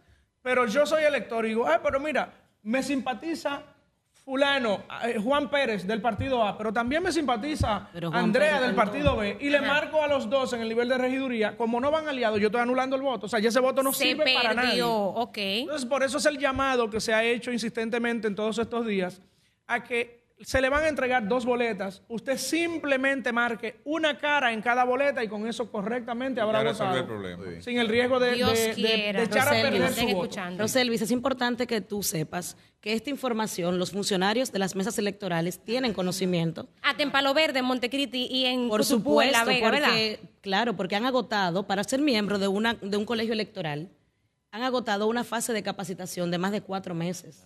Esto es una información que tanto el personal de la Junta Central Electoral, el personal de las juntas electorales y los miembros de los colegios electorales, que no son empleados de la Junta, que son ciudadanos normales, pasaron por una etapa de capacitación, pasaron por exámenes. Si usted sacó un 70, usted está descartado para decir. ser miembro del colegio electoral. Tengo conocimiento de que se examinan a los, a los Y no es que solamente se forman, sino que tienen que pasar, Sí, por sí, supuesto, hay- hay- para irse a sentar finalmente mañana en usted tiene esa... contrapeso también de los delegados de los partidos Exacto. políticos que van a custodiar su voto. Es importante que recordemos que en cada mesa electoral, la mesa es el espacio donde usted vota. En cada mesa hay delegados de los partidos políticos. Lo que pasa en un colegio electoral pasa en presencia de los delegados de los partidos políticos. Y el delegado está ahí para defender el voto de ese partido. Entonces, ¿usted cree que Liz, que es delegada del partido Cebolla, va a estar ahí y va a permitir que, que le, le quiten el voto o que le anulen un voto que se le está dando y que se le ve la intención clara de que es para su candidato? Claro que no. Bien. Eh, eh, Denis, sobre los delitos electorales que preguntaba Amelie. Sí, ese es un tema, eh, digamos que no es tan novedoso, ojo con esto, o sea, no es novedoso en la legislación. En la legislación no, pero ahora tenemos un procurador electoral y hay más de 200 fiscales electorales No, y ya en lo el territorio. tuvimos, lo tuvimos en el proceso pasado. Lo novedoso es la persecución. Yo me puse a buscar, o sea, el delito electoral hemos tenido de la primera ley electoral, 1920 y tanto. Para acá, toda, toda la legislación ha incluido un catálogo de actuaciones u omisiones que implican sanciones penales en el, en el ámbito de lo electoral. Lo que no ha habido es persecución. Por una u otra razón, nunca la ha habido. Nosotros no tuvimos una condena por un delito electoral sino hasta 2020. Tan sencillo como eso. O sea, yo busqué, me puse a buscar hacia atrás y no conseguí nunca una.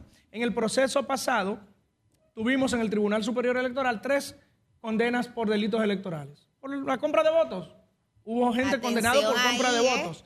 ¿Qué ¿Y pasa? qué condena Sí, implicó eso, eh, eh, Denis? las sanciones varían, algunas no son tan gravosas. Ahora, lo importante no es solo la condena, fue en ese caso, uno de los casos se llegó a un penal abreviado. El código lo prevé, pero lo interesante es que el ciudadano en el salón de audiencias admitió si yo estaba comprando votos y que entonces recibió una sanción. O sea, tenemos las primeras sanciones desde el proceso pasado.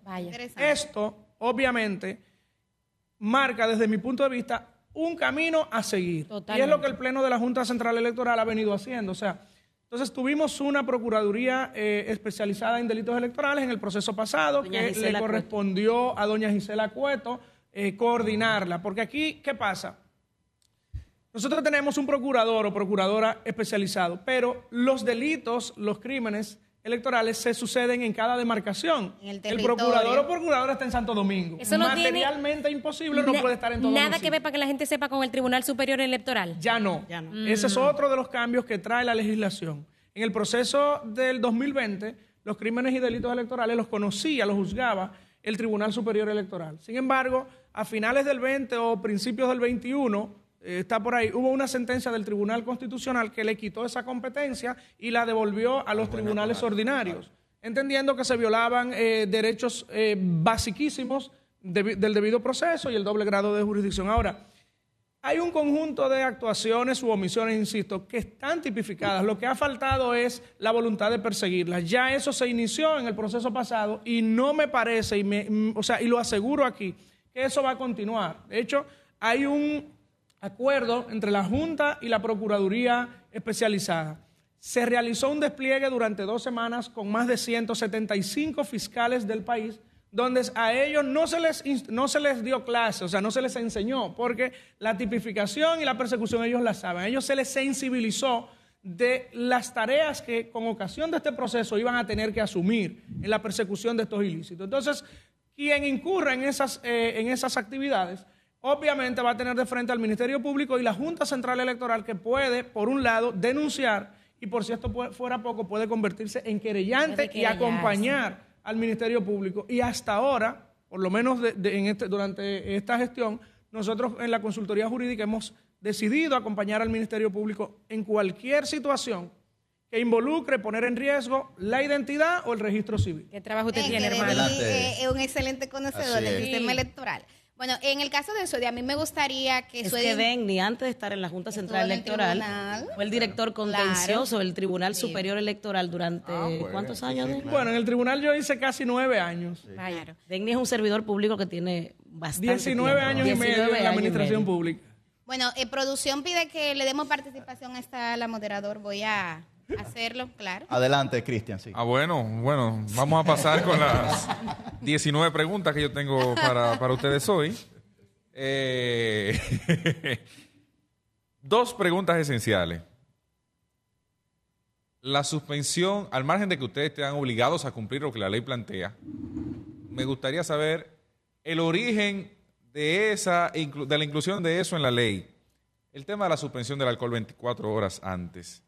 En un contexto como el actual, en, una sociedad como la de hoy, tiene real y efectivamente sentido. Y otro tema que también es sumamente importante. En 2019, la historia con las primarias del Partido de la Liberación Dominicana, una de las cosas que se señaló fue la presentación de resultados con recintos abiertos aún. La Junta se ha, se ha organizado para a las 8 de la noche o el 20% de los resultados comenzar a presentar datos. Pero y si en algún recinto hay una fila de 200 personas que llegó a las 4.59 de la tarde, tienen que votar. Correcto. Eh, ¿Se tiene contemplado no dar resultados en caso de que salga el 20% antes? En, eh, eh, ¿Con recintos abiertos hay alguna limitación a través de una resolución o de, o de algo que, que tenga la Junta Central Electoral previsto para esos fines? Voy a utilizar, y esto le va a gustar a, a Yuri, el, el orden parlamentario, lo último primero. Mira, el tema, eh, el punto de- del cierre de la votación está claro. A las 5 de la tarde todos los recintos se van a cerrar, todos, porque eso es lo que manda la Claro. ley. La instrucción del militar o del policía eh, electoral que estará a cargo de la puerta de cada recinto es 5 de la tarde cierro la puerta, no entra más nadie. Tú podrás tener 20, 30 personas en fila y eso no le va a, tocar, no le va a costar votar eh, más de 40 minutos, quizás, en exceso una hora. A eso te llevará a las 5, a las 6 de la tarde. Entonces, no me parece que para las 8 de la noche o cuando tengamos procesado el 20% de los resultados haya, pueda haber nadie votando. No se ha resolutado al, al- al respecto porque está clara en la resolución que existe y en la ley. A las 5 de la tarde vamos a cerrar los recintos de votación. Esa fue quizás, y eso lo recuerdo perfectamente, que se permitió extender en aquel momento. No fue que se dejó votar, se extendió el, el- horario de votación, llegada a las 4 de la tarde, se- de alguna manera se extendió en el proceso que tú señalas, Cristian. Entonces son de las cosas que hay que tomar siempre en cuenta. La ley establece 10 horas de jornada de votación. Por eso el llamado de, de la institución es a que acudamos temprano y que aprovechemos el resto del domingo a compartirlo en familia, con un almuerzo, un almuerzo, perdón, y estar esperando los resultados. Ahora, podemos Sin alcohol, tenerla sin Sin beber romo, sin alcohol, beber y- romo. y, y voy a la otra pregunta. Ahora, lo que podemos tener claro es que no se va a dar ese escenario de que llegado el 20% de los resultados o las 8 de la noche, lo que ocurra primero, vamos a tener recintos votando. Porque a las 5 vamos a cerrar las puertas y por más personas que queden dentro, no es verdad que a las 8 de la noche van a estar votando. Entonces la otra pregunta, el alcohol. Mira, no es una disposición exclusiva de República Dominicana. Si nosotros hacemos una revisión a toda la legislación de eh, hispano, de Latinoamérica sobre todo, vamos a encontrar una, una disposición similar en la que te prohíbe el expendio de alcohol 24 horas antes del inicio de la jornada de votación. Eso es una, una disposición común en todos nuestros ordenamientos hacia Latinoamérica. Tendría razón, desde mi óptica sí, porque eso se empata, por decirlo de, de manera llana, con la veda electoral. Lo que procura el legislador es un espacio de reflexión previo a la jornada en el que el elector, después de haber recibido todo ese embate de propuestas, de ofertas, de vota por mí, de yo te ofrezco mejores condiciones para, para la, la comunidad, yo te ofrezco esto, aquello. Entonces, el elector tenga, cuente con un espacio eh, digamos que libre de todo ese Una embate seca para, para que reflexionar. Entonces, se prohíben los espectáculos públicos. Hoy, por ejemplo, habían dos conciertos o tres, pautados con mucho tiempo, Me pero quienes, de ellos, sí. Sí, quienes los montaron no advirtieron que había una prohibición legal y tuvieron que moverlos todos. Entonces, esas son de las disposiciones que, a mi modo de ver, son necesarias, porque lo que procura es evitar el grado de abstención o reducir el grado de abstención. Pongamos un ejemplo. Hoy tuviéramos, por ejemplo, esas actividades y esos conciertos. Se va una gran mayoría a disfrutar de los conciertos. ¿Ustedes creen que nos vamos a levantar o los que vayan se van a levantar temprano a votar? Posiblemente ni vayan a votar. Entonces, lo- por eso incluso el día de la elección es no laborable a pesar de ser domingo. O sea, para que no quede resquicio de que hay una obligación incluso de aquellos empleadores que por necesidad tienen que laborar, de permitirle ese espacio a sus empleados para que vayan y ejerzan el, el- el sufragio. Además de reducir el grado de conflictividad que se puede dar en un día donde hay tanto movimiento a nivel Totalmente, nacional. totalmente, totalmente. Bueno, Suedi, eh, uno de los primeros retos que ustedes asumieron eh, institucionalmente con el nuevo pleno y la llegada de, de muchos servidores que como tú se integraron en estas labores fue el de rescatar la confianza y la credibilidad en la Junta Central Electoral luego de las pasadas elecciones. Y esto me imagino que eh, requirió mucho esfuerzo por parte de todos los departamentos y, y dependencias de la Junta porque hay que exhibir resultados. Si no hay resultados, no se puede exhibir nada.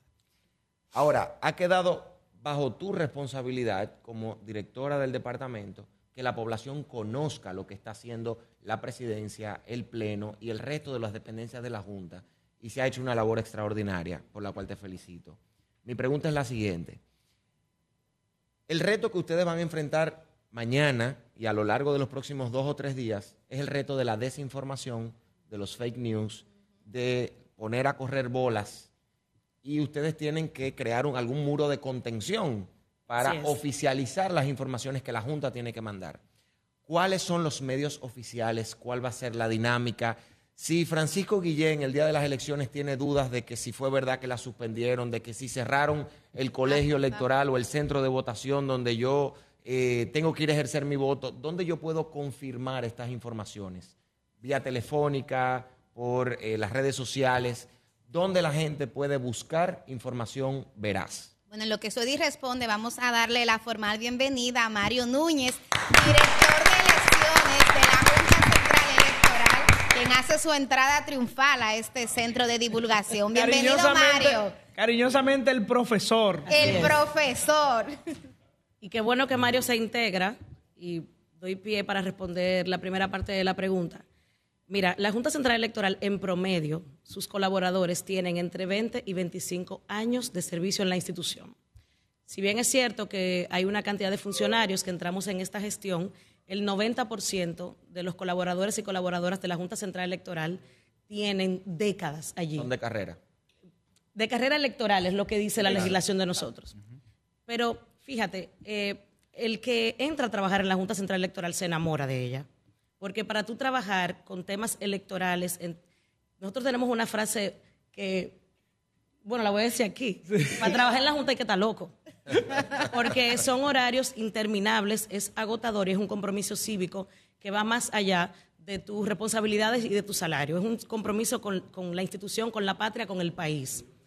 Entonces, el que entra a trabajar en la Junta difícilmente sale, a no ser que, que sea que se va del país. Pero locos no consiguen trabajo en partes, ¿no? ¿Perdona? Que los locos no consiguen trabajo en todas partes. Claro que sí, en el Tribunal Superior Electoral, por ejemplo. Ah, bueno, en la misma competencia. O sea, en la- hay una, una curva de aprendizaje tan importante que la institución no se da el lujo de perderla.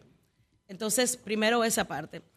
Eh, en efecto, cuando nosotros entramos a la institución, había una- un ambiente un poco de desánimo, producto de la suspensión de las elecciones del, dos- del 2020. ¿Qué hizo este pleno? El pleno de la Junta Central Electoral entró en noviembre del 2020. Noviembre del 2020. Por lo tanto, siempre hablamos a partir del, del 2021, porque fueron dos meses apenas, ¿verdad? Entonces, en enero del 2021, el Pleno de la Junta Central Electoral se abocó a la preparación, a la elaboración del Plan Estratégico Institucional. Fueron unos meses largos, entre cuatro y cinco meses, de introspección, de ver cómo, cómo nos veíamos nosotros mismos y cómo nos ven los demás, con nuestros públicos de interés, los medios de comunicación, los partidos políticos. Y estuvimos acompañados de AIFES y de Eh, consultores de la OEA, de de CAPEL, OEA. para todo este trabajo institucional. De allí sale el plan estratégico institucional a cuatro años, que es el que estamos ejecutando. Dentro de ese plan estratégico institucional, el, prim- el primer pilar es fortalecimiento institucional, para nosotros fortalecernos hacia adentro y proyectar esa fortaleza hacia afuera.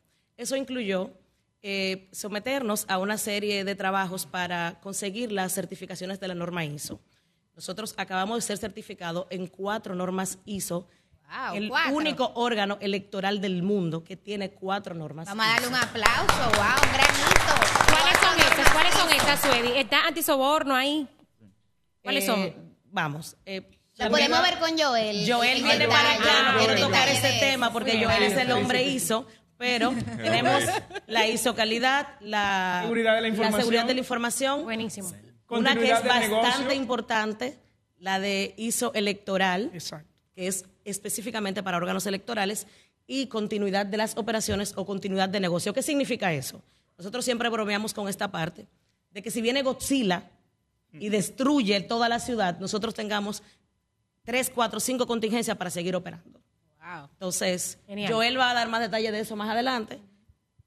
Sí, adelante, Liz. Bueno, primero aprovechar y replicar el saludo y las felicitaciones que emitió Francisco Guillén. La verdad es que la Junta Central Electoral de hoy es una junta totalmente diferente y así lo percibe la sociedad, por lo cual lo felicito de su trabajo y, al- y también al, al juez Román Jaque Liranzo. Con relación a las redes sociales y la veda electoral, habrá sanciones, se está permitido, porque según yo tengo el dato, no, o sea, no se percibe en la ley electoral las redes sociales. Entonces, sí podemos tener redes sociales hasta el domingo o, o no. Y aparte de eso, también preguntarle con referencia a los observadores, pero los observadores de los partidos. ¿Cuál será su función si se van a acreditar? ¿Hasta qué hora podrán estar? ¿Y qué es, cuál es más o menos la función que ellos van a tener dentro? Ok, déjame eh, responder la primera parte para también concatenar con la pregunta de Guillem. Dentro del plan estratégico institucional de la Junta Central Electoral está el plan de comunicaciones, el plan, eh, el manual de crisis, el manual de crisis de redes sociales y un proyecto especial contra la desinformación que está a cargo de la Dirección de Comunicaciones. Dentro de este proyecto, en contra de la desinformación, hay varios pilares que se han estado trabajando. Incluso Cristian, Millicent han formado parte de las capacitaciones que se le ha dado a los periodistas. Se, eh, se le dio un diplomado especializado en administración electoral que incluye una parte de verificación de noticias falsas, desinformación y bulos. ¿Cómo identificar cada una? Porque cada una tiene un componente distinto. Hay desinformación que es intencional, que es la que puede correr, eh, déjame no mencionar a Cristian, ¿verdad? Es la que puede No, correr Susi. Para no darle una idea, intención negativa ¿Y yo de qué? afectar el proceso electoral. Esa es una desinformación que corre con intención. Hay una desinformación que la puede correr Jennifer, porque ella comparte una información que no sabe que es falsa, pero le pareció tan interesante que dijo, bueno, yo creo que sí que es verdad y la compartió. Están los bulos, que son esas eh, informaciones maliciosas que tienen, pueden tener un acápite de verdad, pero el resto es falso. Entonces, para que los periodistas, que son los principales replicadores, eh, que lo, que transmiten las informaciones, sepan identificar esto, se les está capacitando constantemente. Además de eso, la Junta Central Electoral firmó un convenio con Meta, que es la empresa que maneja Facebook, Instagram y WhatsApp, para nosotros en esta etapa del proceso ser una prioridad para ellos. Es decir, que si yo eh, percibo que hay una desinformación, pueda tener un canal abierto para que ellos tumben esa información que ha circulado en las redes sociales. Pero además de esto, nosotros tenemos un- una contingencia con una empresa, una empresa no, una organización que se llama Verificado en Argentina, que también le hace el fact de que si la información es real, si circuló en otros países. Esto de la desinformación es sistémico y pasa en todos los países del mundo. Los bulos que corren aquí en la etapa electoral han, han corrido en todos los otros países. Por ejemplo, se robaron una urna y tuve la foto y te- probablemente eso fue en Uruguay. Entonces, esos canales lo que hacen es verificar y si eso es falso. Junta Central Electoral comuniquen que es falso. Entonces, nosotros en la página de la Junta Central Electoral tenemos ya una pestaña donde están un- es una bitácora de todo lo que ya se ha dicho que es falso. Por ejemplo, otra, otro bulo que corre en esta etapa, el marcador no raya. El otro es que la que, que tinta- traspasa, no, que el marcador el traspasa marcador la hoja. traspasa la hoja. Eso ha corrido en otros países. Y entonces lo traen a colación como si el contexto fuera dominicano. ¿Cómo se llama la pestaña eh, que estoy dentro de la página de la Junta para ver, para que la gente pueda ir a ver y no se deje engañar? Tengo que En lo, verificar. en lo que lo buscan. Yuri, Bien. vamos a permitir que Denis responda a la parte de redes sociales y lo de observadores vamos a dejar para verlo con Mario. Lo de la- Finalmente, lo de, la sí. veda, lo de la veda y la publicidad. exacto, sí, lo que se refería a Liz con, Exacto, eh, con el- las con las redes redes sociales, sociales. digamos, la publicidad todavía que tienen algunas candidaturas al sol de hoy corriendo, eh, a pesar de que ya no debería ocurrir. La ley, lo, primero que hay que señalar es que ciertamente la ley no señala de manera expresa las redes sociales. Ahora, alguien me preguntaba ayer y yo le digo, mira, ¿cuál es el fin de la norma? Vamos a analizarlo desde ahí.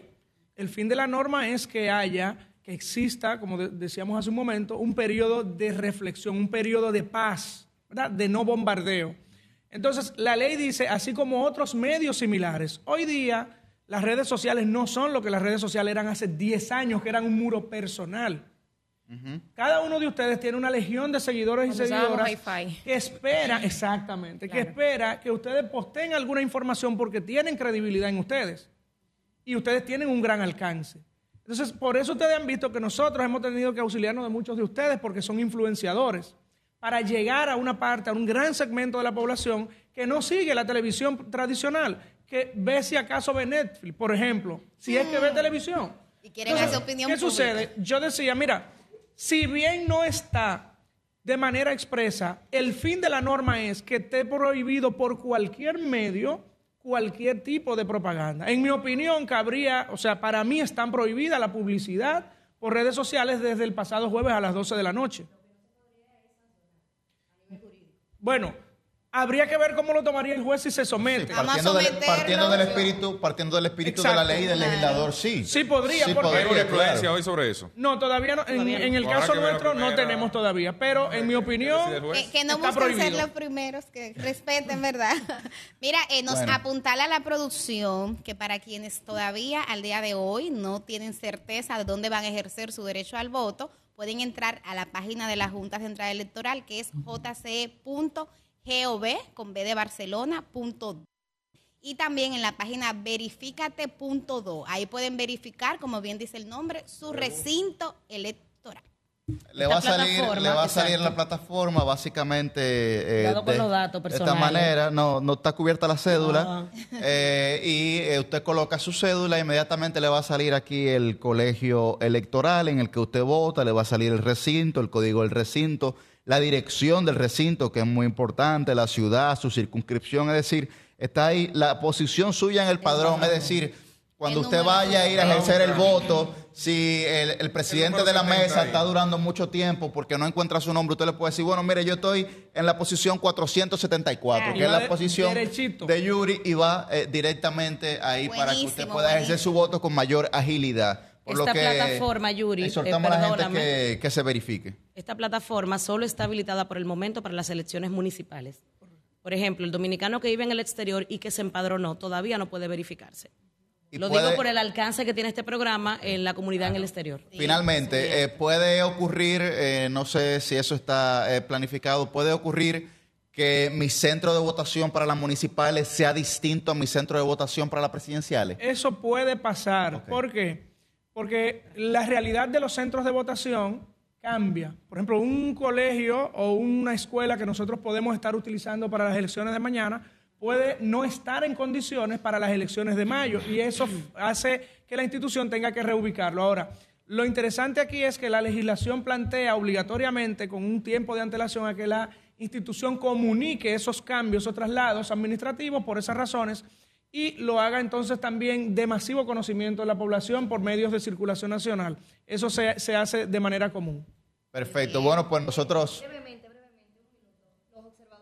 Ah, sí, sí. Que yo entiendo que ese es un tema que Mario lo puede Mario lo, lo puede mejor. Creo que sería Sí, de Mario sí. que maneja la observación. Sí, más. ¿Senadores o delegados? Hay algo que es Sí. simple que la gente, que mucha gente me ha escrito sobre el tema de las. Recuerden que aquí se votaba anteriormente por sexo en horarios Ah, distintos. sí, sí, sí. Suedi, hay que hacer fila según sexo. La votación está abierta para todo el mundo. Es una pregunta Se simple para, para nosotros. los que centros de estamos- pero me ha No, que escrito yo voy mucha aquí, gente preguntándome eso. Oriéntame. Adelante. Bien. Mañana usted se va a levantar bien temprano. Por favor. Beba café Lo del, para que esté lo de del buen tinte del dedo humor. también incluye. Para que esté de buen humor, beba café, póngase bonito, bonita. Ah, ¿vieron? Lo del outfit, Salga a mírenlo ahí. votar con su cédula de identidad y electoral. Que no importa que diga que está vencida, ¿eh? La actual, la que dice que vence en el 2024. Tú sabes que hay gente que Sí, tiene sí, cédula no la azul del librito. todavía. O la del librito. Cuidado, Suedi. Usted va a ir con su cédula de identidad y electoral a su recinto después de verificarse en verificate.do. Va a ir a votar, no importa si usted es hombre o mujer, en cualquier horario de 7 a 5. Pero por favor, vaya temprano. Una vez corrió, el, era una broma, pero se convirtió en un bulo, de que si usted no iba a poder, no iba a poder votar en rolo. Si usted quiere ir en rolo o en tubi, puede ir a votar en rolo o en tubi, eso no está prohibido. Lo que sí está prohibido es ir con armas de fuego, con armas, Armas blancas, blancas, con alcohol. propaganda política visible. Llámese- Celulares. Llámese una camiseta que diga Yuri 2028, algo así. ¡Ey, Yuri! Por eso lo puse para el 28.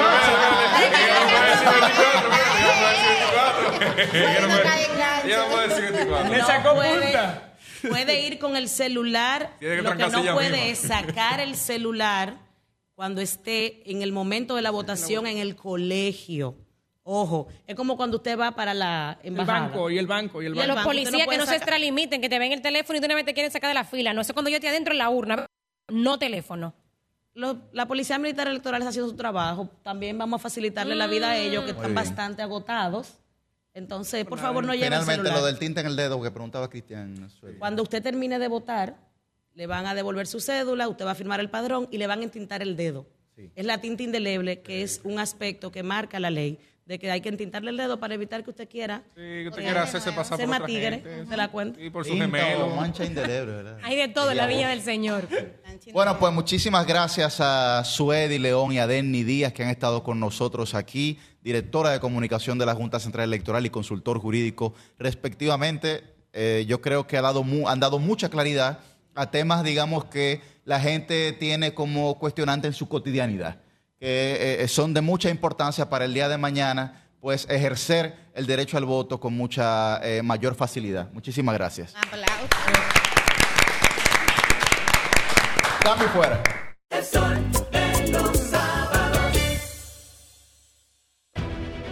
Sol 106.5, la más interactiva. Una emisora RCC Miria. Oh, compadre, qué sorpresa. Pero ya que lo veo, corríjame si me equivoco. ¿Y es verdad que la AFP Popular tiene un club de beneficios? Pero claro, hijo de mi corazón, se llama Club de Vida AFP Popular, en el cual, por ser usted afiliado, recibirá descuentos, ofertas y facilidades en comercios seleccionados. Pero eso está muy bueno. ¿Y cómo yo hago para aprovechar todo? Pero eso es facilísimo, compadre. Mire, usted solamente tiene que descargar el app de afiliado y validar sus datos. Y ya con esto listo, usted podrá presentarle el código QR con la oferta que eligió. Y así podrá disfrutar de los beneficios exclusivos que tiene el Club de Vida AFP Popular para sus afiliados. Ahora mismito lo voy a descargar. Y ya que estoy aquí, a seguir disfrutando de todos los beneficios. ¡Ey, ey! lléveme, espéreme. AFP Popular, confianza absoluta.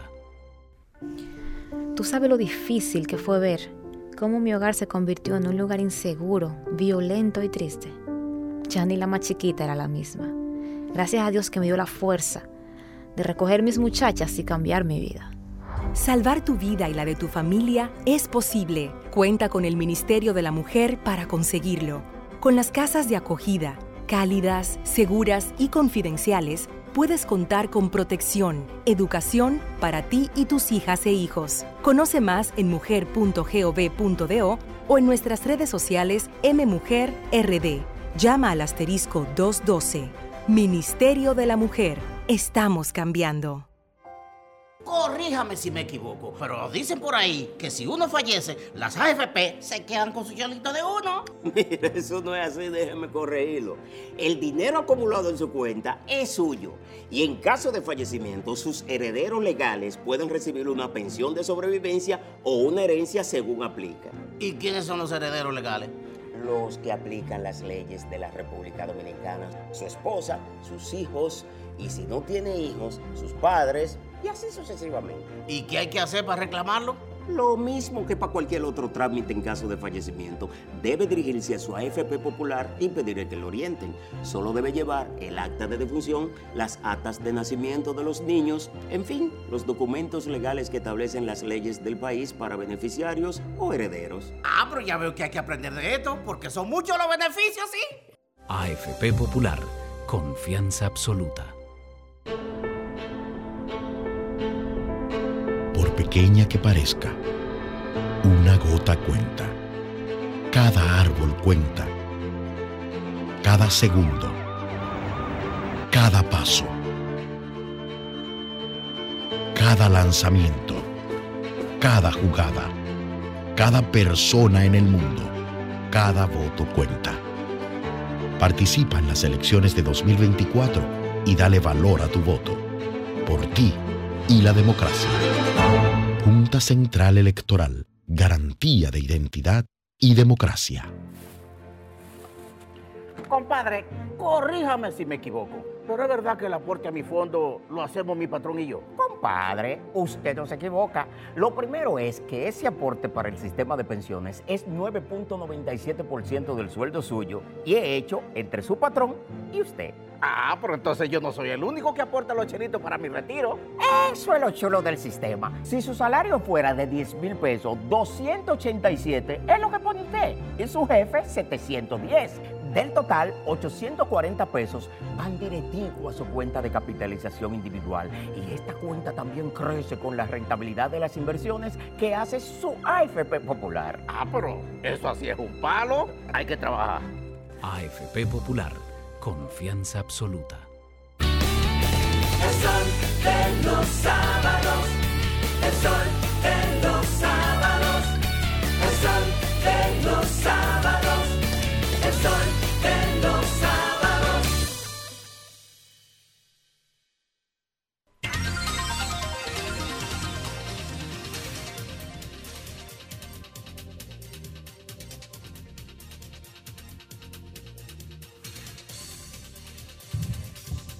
Ocho y 53 minutos y seguimos aquí en este programa especial del Sol de los Sábados del grupo RCC Media de manera directa, presencial y en vivo desde este que es el Centro de Divulgación de la Junta Central Electoral. Estamos agotando una agenda informativa y educativa y lo estamos haciendo de mano de las voces autoridad, de las voces de las autoridades que son además las voces oficiales.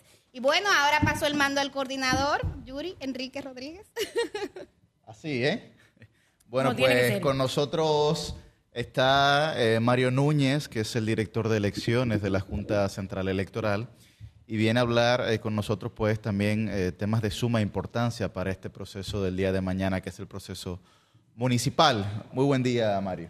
Buenos días. Un Mario, un aplauso. yo estaba esperando porque dice que yo soy la marcadora. Nada más eso es, Y le iba a decir entonces a Deni, a Suri, sí, a Mario, no, su aplauso a Mario, vamos. Como, aquí se va a armar el primer lío. No, no, no, Mario, es harto sabido, es harto sabido que Millicent Uribe es la coordinadora de los aplausos.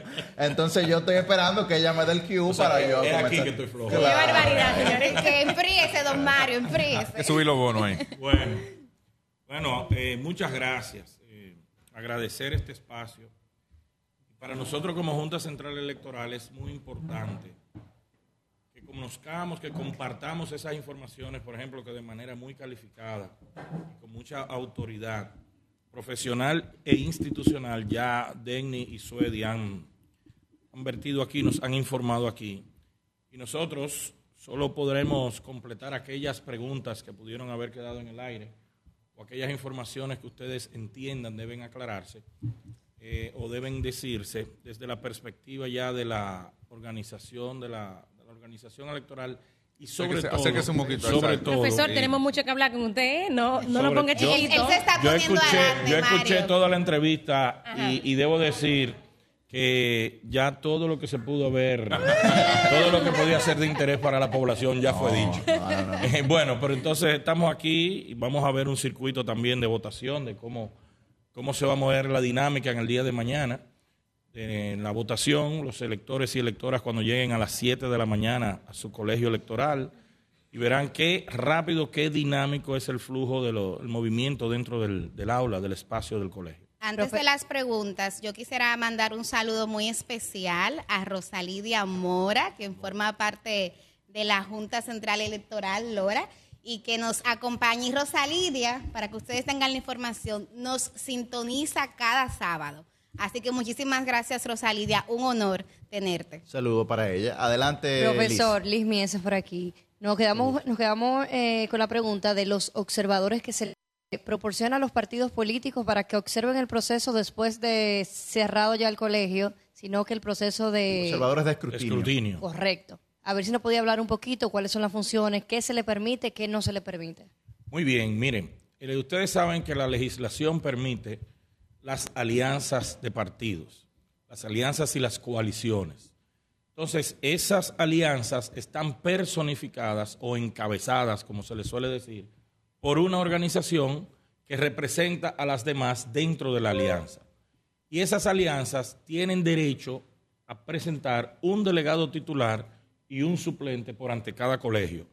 Esto así, el legislador, el legislador lo dispone así para que no haya un desequilibrio en la representación política. Es decir, si nosotros todos vamos aliados, en detrimento de ustedes tres que van solos, si cada uno de nosotros aporta un titular y un suplente, ¿cuántos seríamos? Tendríamos 10 delegados versus tres, eh, dos de cada uno. Entonces, ¿qué dice la ley? Mira, si vas solo, a la, a la elección, tienes derecho a un titular y un suplente, un delegado titular y un suplente. Ahora, si vas aliado, requerirás, eh, tendrás que designar un titular y un suplente por la alianza, ya no de manera individual. Bueno, ¿qué resulta? Que para estar aliados, nosotros necesitamos identificar cuál de todos va a personificar esa alianza. O sea, cuál va a ser, por decirlo de alguna manera, cuál es el líder de la alianza, cuál es el que nos va a representar. Representante. Y nosotros decidimos que sea Nilsen. Ella va a personificar la alianza y nosotros todos somos sus partidos aliados. Para el desarrollo de la jornada electoral, la personificación está en ella. Y los delegados que se han presentado por la alianza nos representan a todos. Quiere decir que nosotros no podemos estar en el colegio electoral porque le dimos poder de representación a ella. Siempre que vayamos aliados, a nivel general, o sea, en los dos niveles, Ahí- nivel ahí- de alcaldía y nivel de regiduría. Un de orden, profesor, ahí. En el caso de que solamente vayamos aliados en el uninominal, Exacto. pero en el plurinominal, que en este caso es preferencial y una boleta independiente, es. que es la primera vez, entonces cada partido pudiera tener su delegado y suplente para lo plurinominal. Sí, pero solo con derecho a voz y voto en el tema plurinominal. O sea, cuando se habla de la alcaldía, No tienen- de no la ese uninominal, tú no tienes eh, posibilidad de, interactuar. Entonces, ¿qué pasa?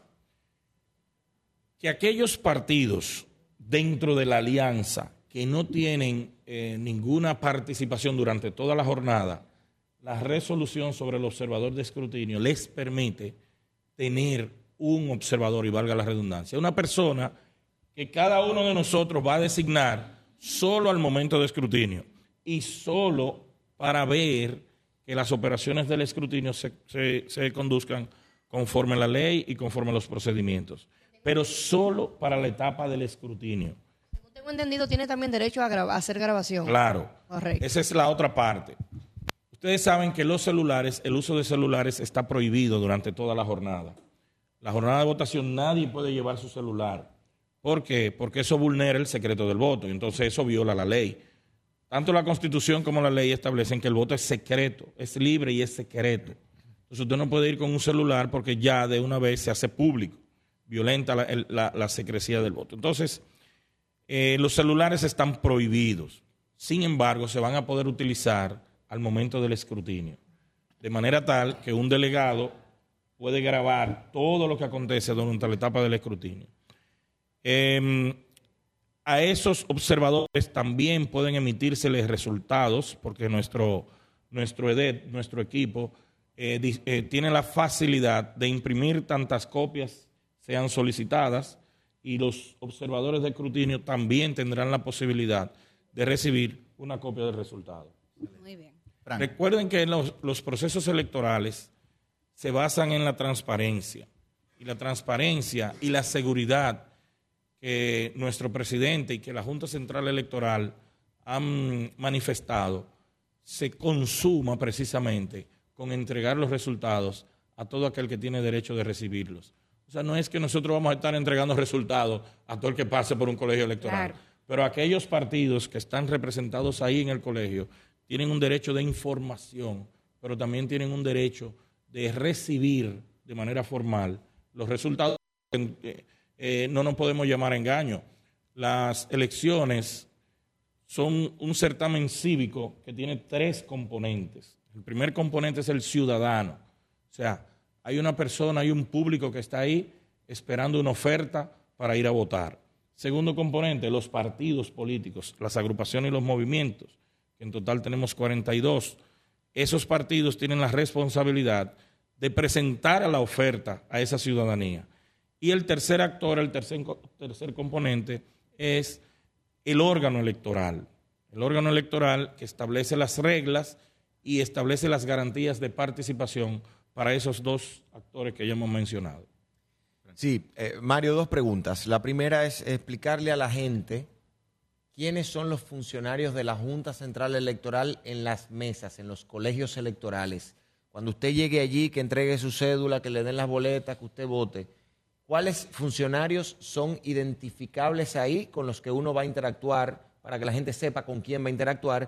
Y eh, una segunda pregunta tiene que ver con los resultados eh, cada junta de distrito o de municipio tendrá que procesar, sobre todo en el ámbito de los regidores y los vocales, que los plurinominales tienden a tardar un poco más, eh, tienden a, ¿verdad? a llevar su dinámica y a mostrar los resultados en la medida en que los recibieron y lo procesaron. Sin embargo, ustedes como organizadores del, del torneo electoral deben tener previsto más o menos para cuándo ya se darán los últimos resultados, para cuándo debe estar cerrado eh, la entrega de resultados esta semana o, o cuándo ustedes entienden que ya vamos a haber concluido el, el proceso. Muy bien.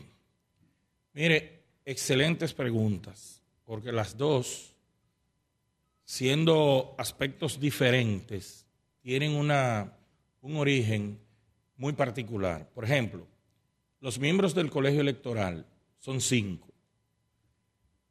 Presidente o presidenta que tiene la autoridad del colegio, o sea, es la persona que representa la autoridad de ese colegio electoral. Segundo, secretario o secretaria. El presidente tiene la responsabilidad de administrar el proceso, de tener el control del proceso y es la autoridad que entrega las boletas debidamente firmadas y selladas a los electores y a las electoras. Aspecto muy importante. Presidente debe firmar siempre la boleta electoral que entrega a los ciudadanos, a los electores. Firmarla y sellarla. Porque si no lo hace, eso constituye una infracción electoral. Pero los ciudadanos, los votantes, deben cerciorarse, perdón, que al momento de recibir su boleta esté firmada y esté sellada. Porque si no, se constituye en un documento nulo, una boleta nula. Ojo ahí, Bien. audiencia de Claro.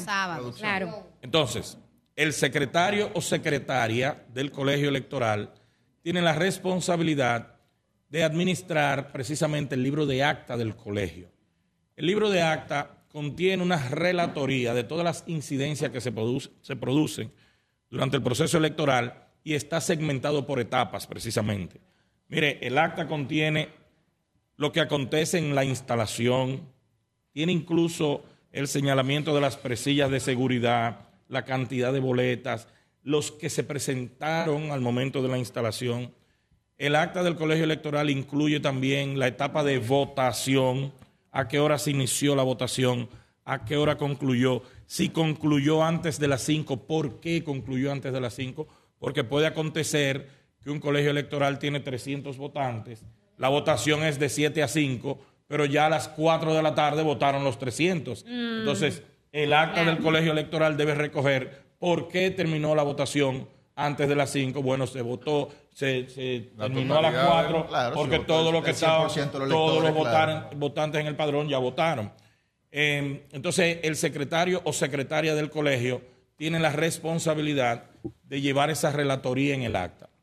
Tenemos también un sustituto de secretario o sustituta, que ese funcionario o funcionaria tiene la responsabilidad, en principio, un rol pasivo, en principio, porque usted lo va a ver al lado de la mesa, sentado en una silla, viendo que se lleve a cabo correctamente todo el circuito electoral.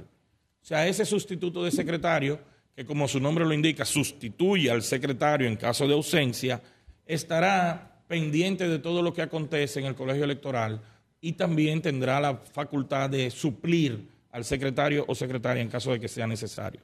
Y yo digo en principio un rol pasivo porque al final, en el momento, al momento del escrutinio, resulta que el sustituto de secretario o la sustituta es quien digita los resultados del colegio electoral en el, en el EDET, en la, en la laptop. Es un secretario con vocación presidencial, pues eso tiene peso en el proceso, no tiene mamacita. Así es. Que los Bueno. secretarios generales, ¿qué? Eh, otro actor, otro funcionario del colegio electoral o funcionaria, primer vocal. Primer vocal, el primer vocal tiene la responsabilidad de tener el control del padrón electoral del colegio. Es decir, el primer vocal es a donde, a donde se dirige el votante cuando entra al aula, cuando entra al espacio del colegio electoral, con su cédula en la mano, porque el primer vocal es quien tiene el padrón y es el que va a determinar si realmente la persona que presenta la cédula es, eh, o sea, el portador se corresponde con el documento. Si hay alguna duda, pues es el primer vocal quien va a interrogar, conjuntamente con el presidente o la presidenta, sobre la identidad del elector o la electora. Y, en último, y, en- y el último de los funcionarios por mencionar es el segundo vocal, o la segundo vocal, que tiene la responsabilidad de organizar a los electores en fila.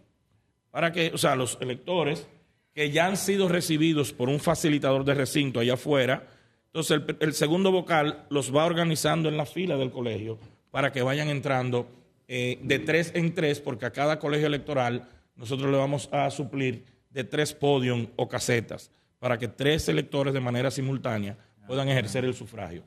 Pero hay una, hay una observación importante que quiero hacer, y es que esos cinco miembros del colegio son los administradores de la voluntad popular, que no son personas necesariamente, necesariamente conocidas por la Junta Central Electoral. Se trata de 84.255 ciudadanos y ciudadanas que se constituyen en asambleístas electorales el día de las votaciones, porque la Constitución establece que cada cuatro años, tanto el tercer domingo de febrero como el tercer domingo de mayo, cada cuatro años se reunirán de pleno derecho las asambleas electorales. Entonces, esos cinco miembros que ustedes ven ahí, que van a ver ahí, son los que administran la asamblea electoral el día de la elección. Nosotros todos somos también asambleístas, porque nosotros vamos a votar mañana 18 de febrero. Pero esos cinco miembros son seleccionados por cada junta electoral. Es decir, el Distrito Nacional escogió a las más de 10 mil personas que integran los colegios del Distrito Nacional. Santo Domingo Este escogió a las más de 5 mil personas que integran los colegios electorales de su demarcación.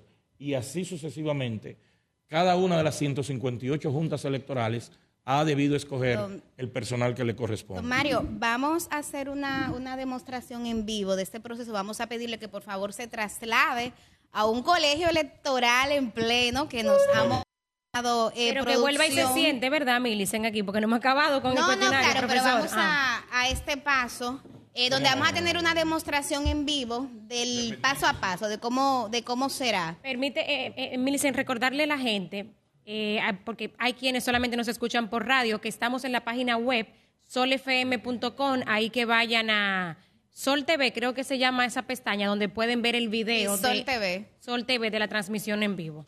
Muy bien. Adelante, Mario. Sí. Estamos llegó, por Ma- televisión llegó Mario también. Núñez Llegó de Mario, nuestro colega, vamos a ver. Yuri, eh, ¿estamos por, por televisión también? Así es, sí. Está en el futuro.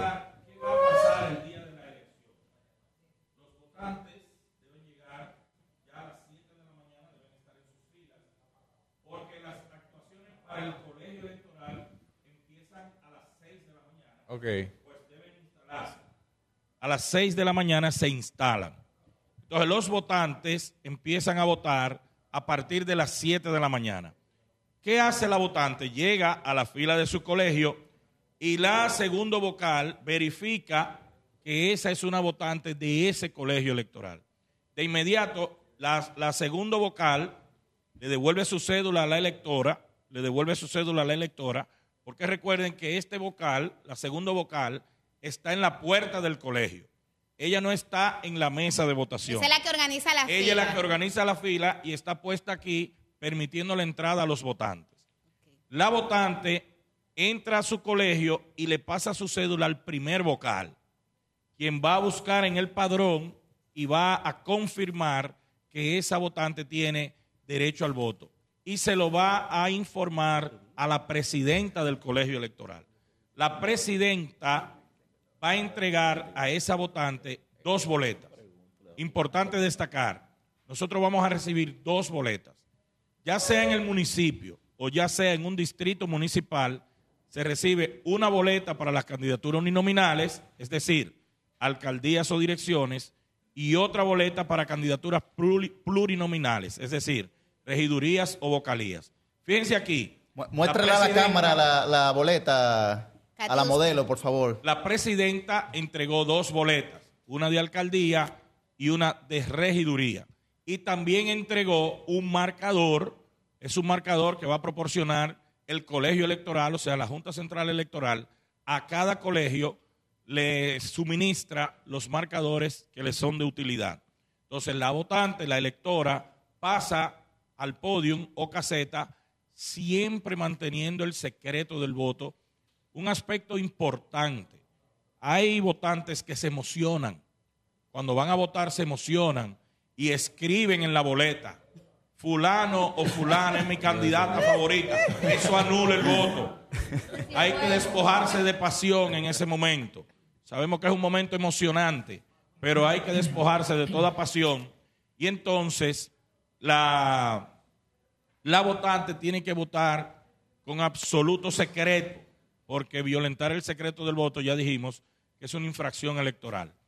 ¿Cuál es el, mar- el marcado correcto? En la boleta de alcaldía, en la boleta de alcaldía, el marcado correcto es dentro del recuadro del partido de su preferencia. Un solo marcado en el recuadro del partido de su preferencia. Ese recuadro contiene la fotografía del candidato a alcalde o de la candidata a alcaldesa. Y también tiene el nombre del vicealcalde o vicealcaldesa. Eh, Es decir, que en el, en el caso de la boleta de alcaldes, se puede marcar más allá de la cara, sino el recuadro completo. Exactamente. Exactamente. relacionados a regidores, Sí, sí. y se salen un poco de recuadro que teniendo en Mira, cuenta mira para acá, los- mira para acá, sí. que los recuadros son Para que le, para que le abra el micrófono. Sí, sumamente pequeños, si se pasan del recuadro, ¿el voto sería nulo? No, si se pasa del recuadro, el voto es válido siempre y cuando se identifique claramente ¿A la intención va? del votante. O sea, si, si usted hace una cruz en una fotografía y esa cruz, una- un palito de la cruz, una rayita de la cruz, toca un chin, una fotografía de al lado, y se puede determinar que el marcado estuvo en, un- en la otra fotografía, entonces ese voto es válido y es preferencial. Porque lo importante es determinar la intención del Del votante. votante. Eso, es lo más, eso es lo más importante aquí. Entonces, en la, en la caseta o podium, los electores vamos a recibir una segunda boleta, que es de regidores o de vocales, dependiendo la demarcación. Entonces, las boletas de regidores van a contener, dependiendo la demarcación, es decir, dependiendo los candidatos que tiene derecho a elegir esa demarcación, las boletas tendrán un formato más o menos parecido a este, donde estarán todos los recuadros y también todas las fotografías de los candidatos y candidatas a regidurías. Entonces, el marcado correcto aquí es, como ya lo mencionó Denny, dentro del recuadro del partido de su preferencia, usted va a ubicar un recuadro, el de su preferencia, independiente de que vaya aliado o no, eso no es problema. Usted ubica el recuadro del partido de su preferencia y dentro de ese recuadro usted ubica el candidato o la candidata de su preferencia. E- Ese es, ese es el voto, ese es el llamado que hace la Junta Central Electoral, porque independientemente de lo cargado de fotografía que está la boleta, si usted identifica el recuadro del partido de su preferencia y dentro de él identifica él o la candidata de su preferencia, ya usted hace un marcado sencillo. Entonces usted marca en una sola fotografía de regidores o regidoras, una sola, y después de marcarla, se dirige entonces hacia las urnas. Cada colegio electoral va a tener dos urnas, una de alcaldía, una de regiduría. En los distritos municipales, una de dirección y otra de vocalía. Entonces, la ciudadana deposita las boletas en las urnas que corresponde. Aquí siempre hay una pregunta. Y si le entró mal, no hay problema si le entró mal, porque al momento del escrutinio se va a hacer una separación de las boletas por nivel. Antes de contar los votos y de abrir las boletas, lo primero es que se haga revisión de cada una de las urnas, de que en esta urna no hayan votos de aquí y viceversa. O sea, eso se hace antes de empezar el escrutinio. De manera tal que si se produjese un error en el proceso de votación, en el circuito de votación, ese error se subsana con el escrutinio. Con eso no hay problema. Mario, una duda. Al momento de marcar, a veces hay ciudadanos que tienen inquietudes, lo mencionábamos al inicio del programa, sobre el marcador, si la tinta se traspasa, si no se traspasa, si hay que soplarlo un momento antes de doblarla, etcétera. Quisiera que nos eh, comente sobre eso. Mire, el marcador, el marcador que hemos seleccionado en esta ocasión es este mismo marcador. Es un marcador de secado, un marcador de secado rápido. Y el papel, el papel que se ha hecho una combinación de los gramos del papel, son papel de, de un gramaje alto, combinándolo con un marcador de secado rápido, precisamente para que inmediatamente se haga el trazo, se seque de una vez. Eso no, eso no debe eh, eh, inquietar a la votación, a los votantes, porque tenemos esas dos medidas adoptadas. Entonces, ¿qué pasa ahora? La votante, después de haber depositado los votos en la urna, pasa donde el primer vocal nuevamente, porque ella debe firmar en el padrón. Si no sabe firmar, entonces va a estampar sus huellas dactilares. La ciudadana firma en el padrón en señal de que votó y va a pasar a donde la secretaria para que la secretaria le entinte el dedo. Nosotros tenemos dos frascos de, dos frascos de tinta en el colegio. Uno de tinta azul para el sellado con el sello del colegio y otro frasco de tinta indeleble, que es color negro, pero tiene las iniciales de la Junta y todo esto. Esta es la tinta indeleble. Y entonces, por ello, nosotros proporcionamos una servilleta para que los electores, eh, eh, para evitar un derramamiento de esa tinta indeleble, porque esa tinta inmediatamente tiene contacto con la luz, ya hace la marca en la piel. Entonces le damos una servilleta de todas maneras y también se le devuelve a la ciudadana su cédula. Desde que ella recibe su cédula, abandona el colegio electoral. Y un llamado a todos nuestros ciudadanos y a todas nuestras ciudadanas, inmediatamente voten, por favor, retírense hacia sus hogares, porque entonces lo que se arma es un congestionamiento en el recinto, congestionamiento innecesario. Entonces nos vamos a nuestros hogares a esperar a las 5 de la tarde para iniciar. Mario, que hay mucha gente que hace tiempo que no se veía y ahí es que se junta y empieza la conversación y la Que cosa. socialicen en otro Claro. Bueno, hay que reconocer que si el profesor Mario Núñez no triunfa en su carrera electoral, el, el reportaje le puede ir Yo- muy el, bien. el- el colega Después- Mario. Miren, Porque ha explicado con lujo de detalles el proceso que los ciudadanos, eh, al proceso que los ciudadanos se van a someter el día de mañana al momento de ejercer su derecho al voto. Muchas gracias. también a agradecer a quienes nos han servido de modelo en esa mesa de Sí. votación.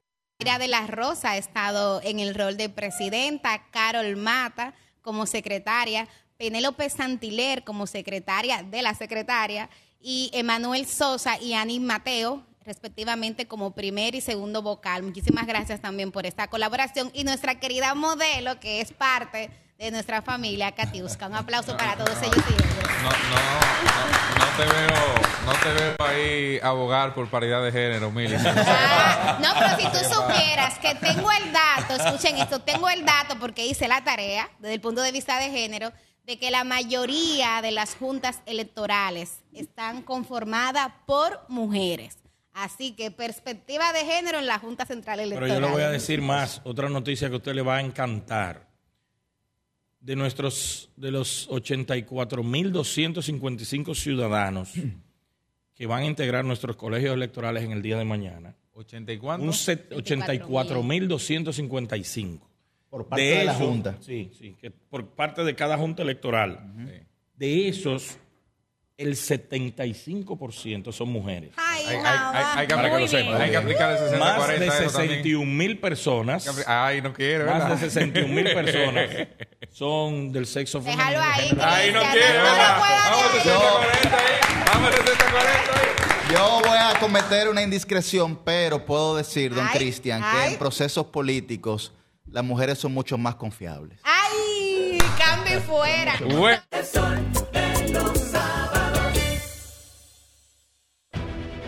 Sol 106.5, la más interactiva. Una emisora RCC Miria. Oh, compadre, qué sorpresa. Pero ya que lo veo, corríjame si me equivoco.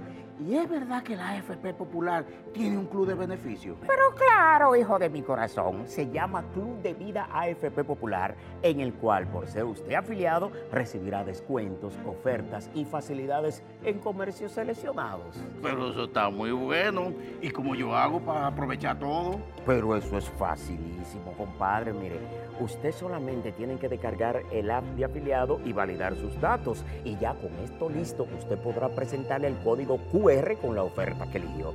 Y así podrá disfrutar de los beneficios exclusivos que tiene el Club de Vida AFP Popular para sus afiliados. Ahora mismito lo voy a descargar. Y ya que estoy aquí, a seguir disfrutando de todos los beneficios. ¡Ey, ey! ¡Lléveme! ¡Espéreme! AFP Popular, confianza absoluta. El domingo 18 de febrero en la República Dominicana se celebran las elecciones municipales. En el municipio, las alcaldías y regidurías y en el distrito municipal, dirección y vocalías. Y recuerda que solo puedes votar en el colegio electoral que te corresponde desde las 7 de la mañana hasta las 5 de la tarde. Para esto, debes llevar tu cédula de identidad y electoral, presentarla para verificar la presencia en el padrón y luego te entregarán dos boletas electorales, firmadas y selladas, una para que elijas la alcaldía y otra la regiduría de tu preferencia. Si es para un distrito municipal, será una boleta para la dirección y otra para la vocalía. Cuando llegues al podio de votación, marcarás con una X, raya o cruz sobre la imagen de tus candidaturas de elección. En el caso de la alcaldía, marcas el partido de tu preferencia. Si es regiduría, marca sobre la fotografía de un candidato o candidata para ejercer el voto preferencial. Después, dobla las boletas y deposítalas en las urnas correspondientes. Al concluir, firmas el padrón e intintan tu dedo, recibes de vuelta tu cédula y sales del recinto electoral. Es fácil y sencillo. Vota por ti y la democracia. Junta Central Electoral. Garantía de identidad y democracia. ¡Ey! ¿Tú sabes que esos enlaces de haz clic y gánate un premio no son reales, verdad? O cuando te envían un mensaje por WhatsApp con un archivo raro ahí, a nada de eso debes acceder, porque en el momento que lo hagas te pueden hackear. En Banreservas estamos comprometidos con proteger tus datos privados, pero es esencial que no los compartas con terceros ni accedas a páginas o enlaces inseguros. Proteger tu información es tu deber. Tus datos privados son solo para ti. Banreservas, el banco de todos los dominicanos. Transpórtate a Tulum con TAN, el restaurante más nuevo del chef Richard Sandoval en Nueva York. El concepto celebra los sabores de la península de Yucatán en México con tacos hipermodernos, ceviches y clásicos elevados. Sumérgete en el Speed Easy de TAN, recientemente inaugurado. Loom, donde te esperan cócteles culinarios y cientos de mezcales y tequilas, ubicado en el East 49 y Tercera. Para hacer una reserva, 917-388-2248 o visita timenewyork.com.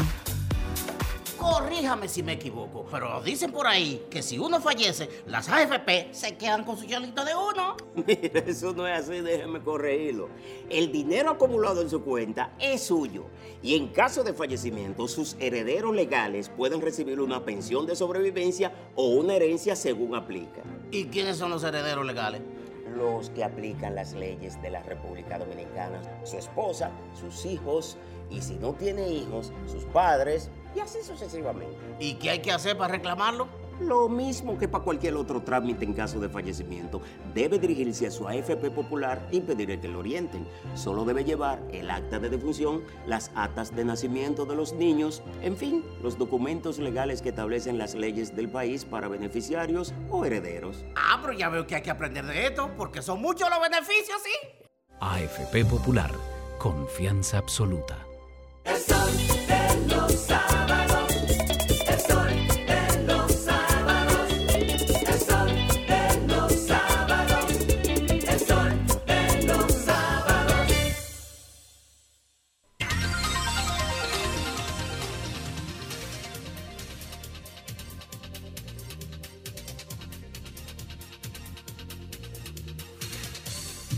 Bien, estamos de vuelta en esta cobertura especial del Sol de los Sábados desde el Centro de Divulgación de la Junta Central Electoral y continuamos, continuamos con nuestro programa y con nuestros entrevistados. Con nosotros está ya Lenis García, que es directora de partidos políticos y también está con nosotros Joel La Antigua, que es director de planificación y desarrollo. Lo recibimos con un fuerte aplauso.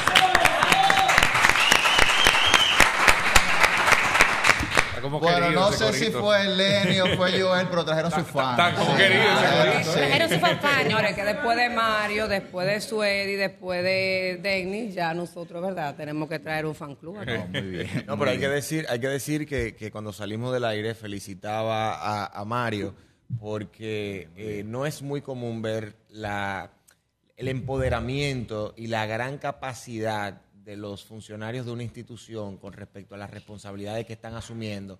Y de verdad ha sido muy grata esta entrevista. Sabemos que con Joel y contigo, Lenny, va a ser igual. Ha sido muy grato ver eh, cómo la Junta tiene preparado a su personal para lo que vamos a vivir mañana. Así es por algo que le dicen al profesor a Mario. Valga la cuña, Mario, ¿eh? Y de larga data. Bueno, adelante, Susi. Bueno, quería iniciar con un tema que tocábamos previamente al inicio de este espacio. Conversábamos con Suedi sobre las normas ISO eh, que posee ahora la Junta Central Electoral, cuatro normas ISO de mucha importancia y quisiera que nos profundice un poco más sobre las mismas y del proceso de preparación que tuvo que tener la Junta para certificarse de esta manera. Sí, con mucho gusto. Buenos días a todos los miembros de este equipo y la audiencia. Sí, ciertamente la Junta inició su proceso de para lograr las certificaciones, porque no es una, tenemos cuatro, eh, desde el año 2021. Y eso conllevó dos años y medio prácticamente de gran trabajo, de involucramiento, porque las normas ISO, las normas ISO eh, requieren de mucho esfuerzo y de preparación para poder ser certificado por la casa certificadora que corresponda. La Junta logró certificarse en la norma 54001, que es la norma de calidad electoral. ¿Qué quiere decir eso? Cuando fuimos auditados, cumplimos con todos los requisitos que se requieren para poder decir, este órgano merece la certificación que dice que garantiza los aspectos básicos que se requieren. ¿Cuáles son? El, el escrutinio y la divulgación, la inscripción de electores, la inscripción de partidos políticos, fiscalización de los recursos, eh, la jornada electoral, o sea, la votación, y eh, esos elementos son lo que dicen es real y efectivamente cumple sus procesos, sus procedimientos, eh, la estandarización de todo eso es lo que entonces nos lleva a esa certificación, que es la más importante y que es la que algunos órganos de la región han alcanzado. La 54001 y la 9001, que es de calidad. Ahora bien, a eso nosotros le agregamos dos más, que es lo que nos diferencia de los demás órganos electorales de la región.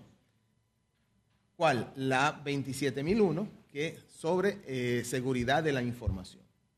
Como ustedes saben, la Junta maneja un volumen de información importante y fundamental. ¿Cuál? El registro civil, Claro.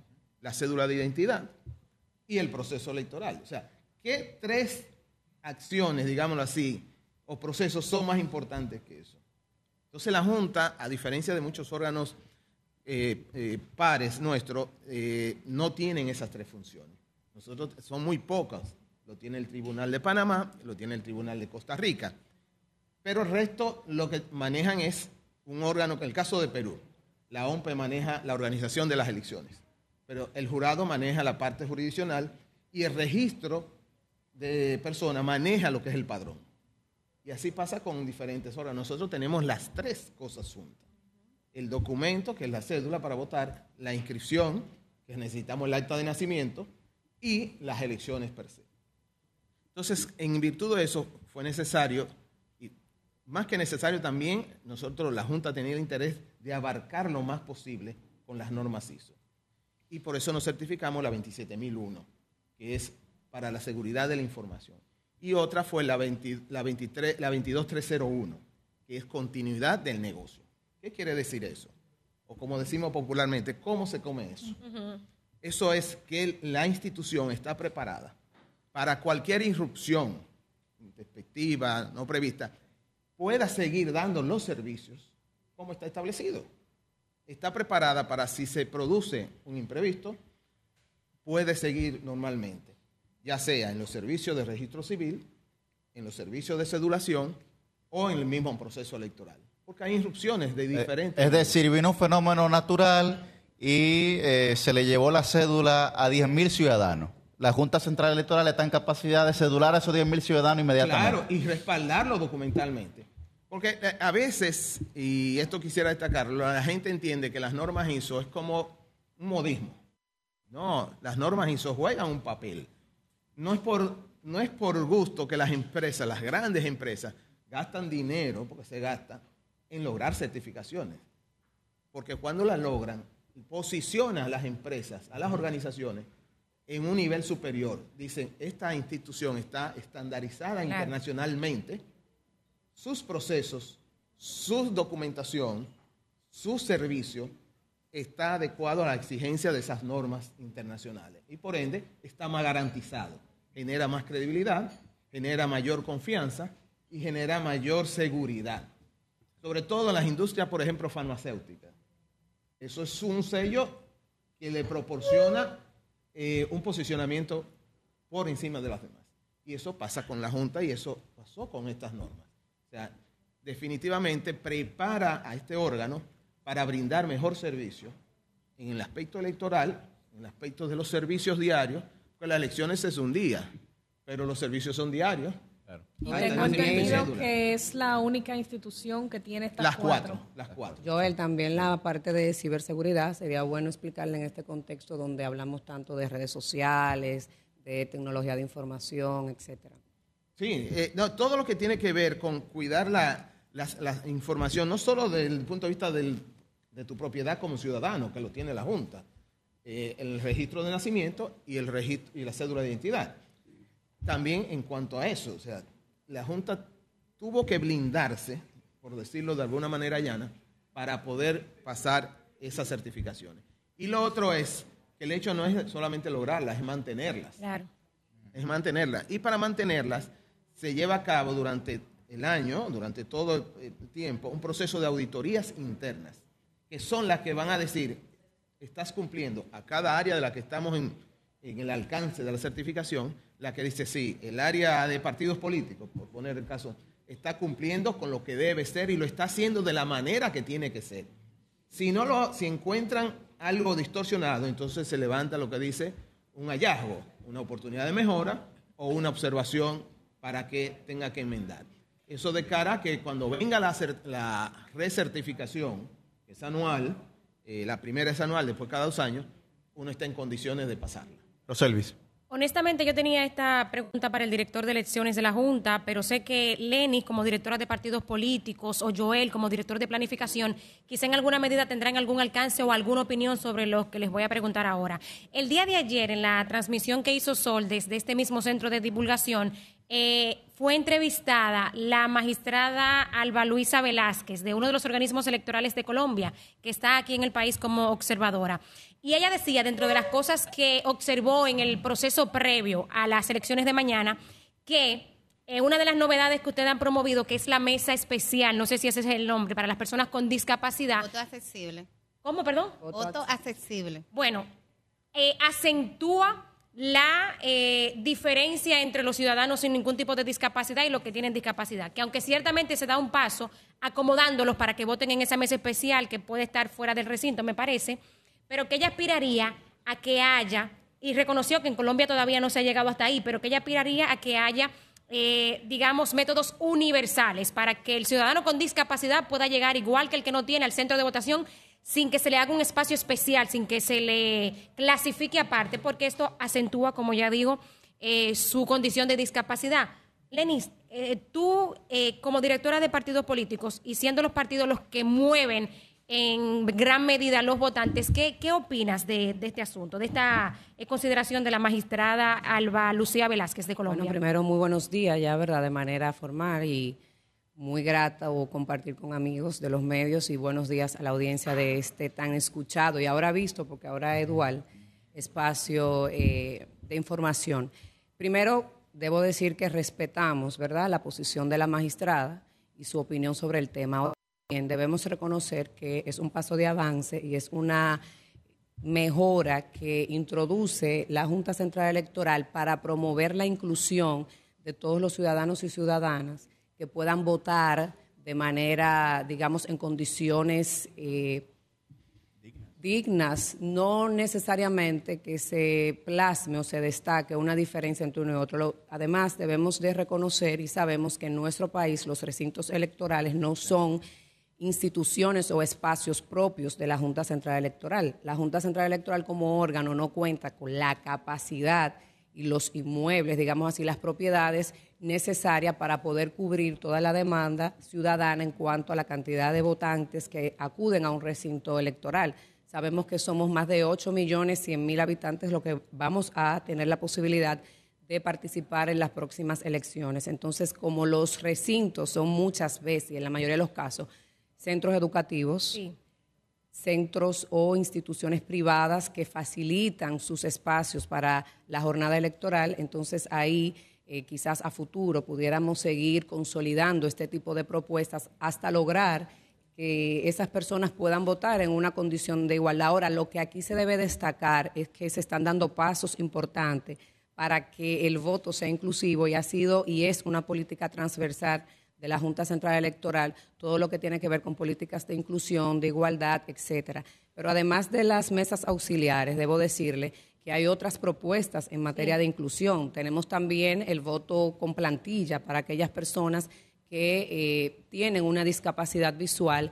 Igualmente, en este proceso de voto accesible, contamos con lo que es el voto asistido para personas que por alguna razón u otra necesiten hacerse acompañar de alguien de su confianza para ayudarle a ejercer su derecho al voto de manera correcta y conforme a su voluntad. Y tercero, y no menos importante, también está el facilitador inclusivo, que es una figura novedosa para facilitar el voto y auxiliar a aquellas personas que tienen una discapacidad auditiva. Entonces, yo creo que eh, más que verlo desde un punto de vista donde se consolida o se destaca una diferencia entre un ciudadano y otro en razón de una discapacidad, es un paso de avance que debemos ponderar y que debemos seguir cultivando de cara a futuro para que cada día sean más aquellas personas que tienen una discapacidad las que puedan abrazar este tipo de propuesta que le permita ejercer su derecho al voto de manera digna. Yo, quisiera agregar algo en ese sentido, que me permita. Eh, tenemos que entender, y lo decía Lenny, eh, nosotros, la Junta utiliza las edificaciones públicas y privadas que nos facilitan. Ahora también responde a una realidad estructural del país. O sea, son las instalaciones eh, físicas que es- desarrolladas las que están. Entonces, eso va a ir con el tiempo, llegaremos a eso, a que no haya que hacer eh, eh, opciones concretas, sino que los recintos van a estar en condiciones Universales para todos. Claro, pero eso es un proceso, porque la realidad hay lugares donde Claro. no hay forma de que... Joel, y es un proceso país, eso debe No, lógico. pertenecer No, a- a eso me concebirse refiero. dentro de un plan A eso me estratégico. refiero. Es un proceso de futuro, desarrollo claro. estructural del país a nivel de infraestructura, valga la, la redundancia. Entonces, eh, hacia allá iremos, pero con el tiempo. Pero mientras tanto, vamos paliando con este tipo de iniciativas que facilitan. Vamos a verlo del lado positivo, más que discriminan, lo que hace es hacerlos inclusivos. Efectivamente. Pero, pero además de eso, debemos destacar que como parte de este proyecto piloto, porque no se va a aplicar de manera nacional en esta ocasión, es importante que las personas que nos escuchan lo sepan. Eh, estas medidas o estas propuestas se irán implementando de manera, pa- digamos que gradual. Hay algo muy importante que no se ha destacado y es que la Junta va al ciudadano. ¿En qué sentido? A que aquellas personas que tienen una discapacidad total, que no se pueden movilizar hacia un recinto, un colegio electoral, está también el voto en casa para aquellas personas que entonces eh, no se puedan desplazar. Vemos por un lado una facilidad para las personas que tienen una discapacidad motora y que puedan ir a un recinto. Y por el otro lado vemos también cómo la, la institución se desplaza a llevar la posibilidad de acceso al voto a los ciudadanos que tienen una, una eh, discapacidad total. Y finalmente, también tenemos el voto penitenciario que se va a implementar en la jornada electoral correspondiente al, al nivel presidencial en el mes de mayo. Que ya hemos visto. también, ¿verdad? Porque no es en todos los centros, ¿o sí? Es a nivel nacional. Hay alrededor de 22 recintos penitenciarios que ya están habilitados, que se ha levantado ya y se está trabajando con lo que es el padrón especial para este tipo de, de votos, que como sabemos los, eh, los internos privados de libertad no necesariamente están internos en un recinto que obedezca a su domicilio electoral. Y en ese sentido hay que trabajar y se está trabajando en un padrón especial para este tipo de casos y se va a implementar, como les decía, en la jornada electoral correspondiente al nivel presidencial. Y en este contexto electoral, porque se implementó en procesos anteriores, Joel ahí también puede eh, informar un poco más, pero hay un aumento de alrededor de un 30% de más cantidad de reclusos que van a poder ejercer el derecho al voto en la jornada electoral del próximo mes de mayo. Lenis, el tema de los partidos, eh, tema económico, ya los partidos recibieron los fondos, que fue una discusión esta semana, ya tienen los recursos en los bolsillos y la opinión de Lenis García sobre el modelo electoral en República Dominicana. Tenemos 35 partidos, me parece 34 partidos, 34 políticos partidos y políticos. 8 movimientos políticos. ¿Es eso mucho? ¿Es eso poco? ¿Es eso favorable a la democracia? Eh, ¿No es favorable al erario? ¿Cómo lo ve Lenis García y qué podemos fortalecer de cara al futuro en República Dominicana? Bueno, lo primero que debemos destacar es que esa es nuestra democracia, es nuestra normativa y es eh, lo que nosotros debemos como institución implementar. Lo importante es que los procesos de reconocimiento de nuevas organizaciones políticas se lleven a cabo cumpliendo con los parámetros legales. Decir que es poco, que es mucho, ya eso es el contexto, eh, digamos que democrático, electoral y político que hemos elegido los dominicanos y que hasta el momento ha dado resultados. Ya verificar si, si es factible o no será tema de una discusión a futuro, pero yo lo que entiendo que lo importante es que cada día apostemos a que la democracia se consolide, a que nuestros procesos sean institucionalizados y para eso también eh, la Junta Central Electoral se ha acreditado en este tipo de normas ISO para dar cumplimiento a los procedimientos de una forma eficiente y cumpliendo con los protocolos. Debemos destacar que los partidos políticos, nosotros como país tenemos más de medio siglo de estabilidad democrática y en este proceso de estabilidad y democratización y de estabilización democrática los partidos han jugado un rol fundamental, igual en muchos procesos históricos que nos han permitido mantener la, estabilidad. Entonces, yo creo que lo importante es que nos apeguemos a la norma y abogar todos por el fortalecimiento institucional de las organizaciones políticas. Ya el tema de los recursos, eh, el presidente de la Junta Central Electoral y las instancias que manejan los temas de fondo y financiamiento, pues ya lo hemos visto en los medios de comunicación, las organizaciones políticas hicieron unos petitorios que el Pleno tuvo a bien eh, resolutar en ese sentido, por lo que eh, en ese aspecto entiendo que ya ellos están tranquilos, parece que sí, parece, Parece que que ya, ya- le depositaron. Basurita. Eh, eh, Millicent, sí. Bueno, yo eh, eh, quiero eh, que utilicemos esos minutos finales ya para eh, reiterar un mensaje de exhortación a la ciudadanía dominicana de que mañana vote, que participe, que aprendamos eh, como sociedad a valorar la importancia que tiene el gobierno local o municipal. Y me gustaría que tanto Lenny como eh, Joel pues emitan algún mensaje final para nuestra audiencia que vaya en ese sentido. Exhortación al voto mañana temprano, de manera pacífica, de manera masiva, exactamente, con outfit o sin outfit, como, Como dice Rosel. Nosotros Sin promovemos beber la en vida igualdad. real, ¿eh? Yo le voy a ceder la palabra primero a Joel. Pues, Qué honor, entonces, gracias. gracias. Sí, eh, eh, aprovechamos este medio para eh, exhortar a la ciudadanía a que mañana de 7 de la mañana a 5 de la tarde acuda a su recinto electoral, al colegio electoral que le corresponde, para ejercer el derecho al voto.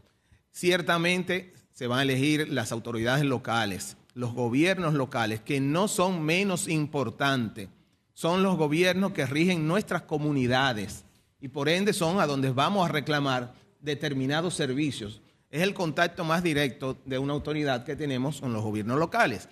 Entonces, debemos cumplir con ese derecho y ese privilegio, porque no es solo un derecho, es un privilegio. Hay países donde lamentablemente no existe ese privilegio de ir a elegir las autoridades o las personas que entendemos sean nuestras autoridades locales. Recuerden, van a tener dos boletas para elegir separadamente las candidaturas de alcaldía, la candidatura de regidores o de directores y vocales si es en los distritos municipales. En el embalaje de tu, de tu pregunta, el listín me pregunta, en tu, lo que eh, los centros que serán, eh, ¿en cuáles recintos serán instalados los centros de votación para los reclusos? Si tienen la información a mano para... Esa para información, esa información, como se está todavía trabajando en ese proceso, sabemos, y como les decía, que va a ser para las elecciones correspondientes al nivel presidencial. presidencia, sí, Oportunamente se va a publicar cuáles son estos recintos. Son Todavía todos, análisis. son del Sí. nuevo modelo penitenciario y alrededor de 22 recintos a nivel nacional los que van a poder eh, tener este tipo de votación, ya como exhortación y como decía mi compañero Joel, pues exhortar a la ciudadanía a que vayan mañana tempranito a ejercer el derecho al voto. Recuerden que el, el- derecho al sufragio no es solamente un derecho, es una oportunidad de nosotros como ciudadanos poder expresar, expresarnos, expresar nuestra voluntad y también eh, decidir el rumbo que queremos para nuestros municipios, para nuestros barrios, para nuestras localidades. Así que de mañana, mañana tempranito, recuerden la veda eh, alcohólica, no se puede distribuir ni vender ¿Oíste, alcohol, no se puede hacer propaganda, no se puede hacer ¿eh? propaganda electoral. Desde hoy ya está activa la veda electoral, así que vamos todos como ciudadanos eh, que ya hemos demostrado, nuestro país ha demostrado bastante avance en materia de capacidad ciudadana y de comportamiento cívico, a votar de manera pacífica, entusiasta y dando cumplimiento a los aspectos normativos que ya han sido publicados por nuestra institución. Y no puedo finalizar sin decir que vote por ti y vota por la democracia. A Ustedes- las gracias por la invitación en nombre de nuestra institución. Siempre cuenten con nosotros. Ustedes me pintan como el borracho, un hombre que casi astemio. Cristian, ¿Qué es eh, esto? Yo no soy hay- un canalizador de las preocupaciones de la No sociedad. hay mimosa hoy ni nada de No, eso, no, no, no, hay no, nada no, de no, eso, no, no. está prohibido. Ok. Ah, bueno. Bueno, Eh, pues agradecer también a todo el personal de la Junta, a don Mario, a Denny Díaz, a Suedi León, directora de comunicación, A su presidente. a Eni, a Joel, al Pleno de la Pleno Junta Pleno y a su Central presidente, Electoral, don Román Jaque Andrés Jaque Liranzo, a nuestro equipo técnico, nuestra mega productora que se faja como siempre, a muchísimas Parece que a los directores ya le depositaron. Como. Mabel, a Mabel, nuestra querida Mabel, muchísimas gracias. Mabel. Y al equipo técnico que también nos ha acompañado tanto aquí como desde cabina. De verdad que muchísimas gracias. Bueno, el día de mañana eh, la transmisión continúa a través de la cadena de RCC Media con Sol 106.5 FM como matriz desde las 7 de la mañana hasta las 5 de la tarde. Del Sol de los Sábados estará Susi eh, transmitiendo y estará Roselvis también. Y Jennifer. Pues, eh, y Jennifer, eh, con mucha felicidad, lo expresa.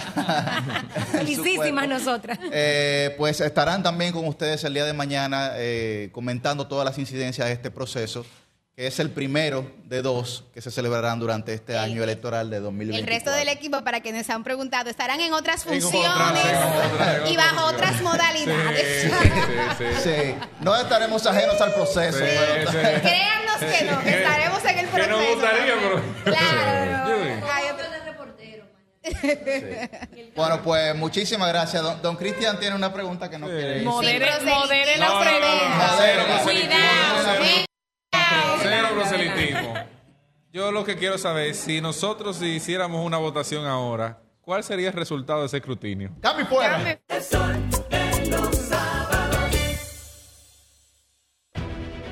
Sol 106.5, la más interactiva.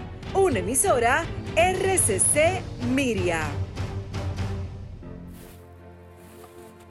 Compadre, corríjame si me equivoco. Pero es verdad que el aporte a mi fondo lo hacemos mi patrón y yo.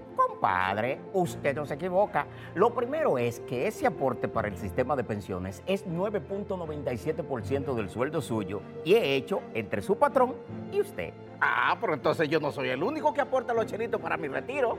Eso es lo chulo del sistema. Si su salario fuera de 10 mil pesos, 287 es lo que pone usted. Y su jefe, 710. Del total, 840 pesos van directivo a su cuenta de capitalización individual. Y esta cuenta también crece con la rentabilidad de las inversiones que hace su AFP Popular. Ah, pero eso así es un palo. Hay que trabajar. AFP Popular, confianza absoluta. Diez años duré en lo mismo. Y eso, que mi mamá y mi vecina me lo decían, no vale la pena.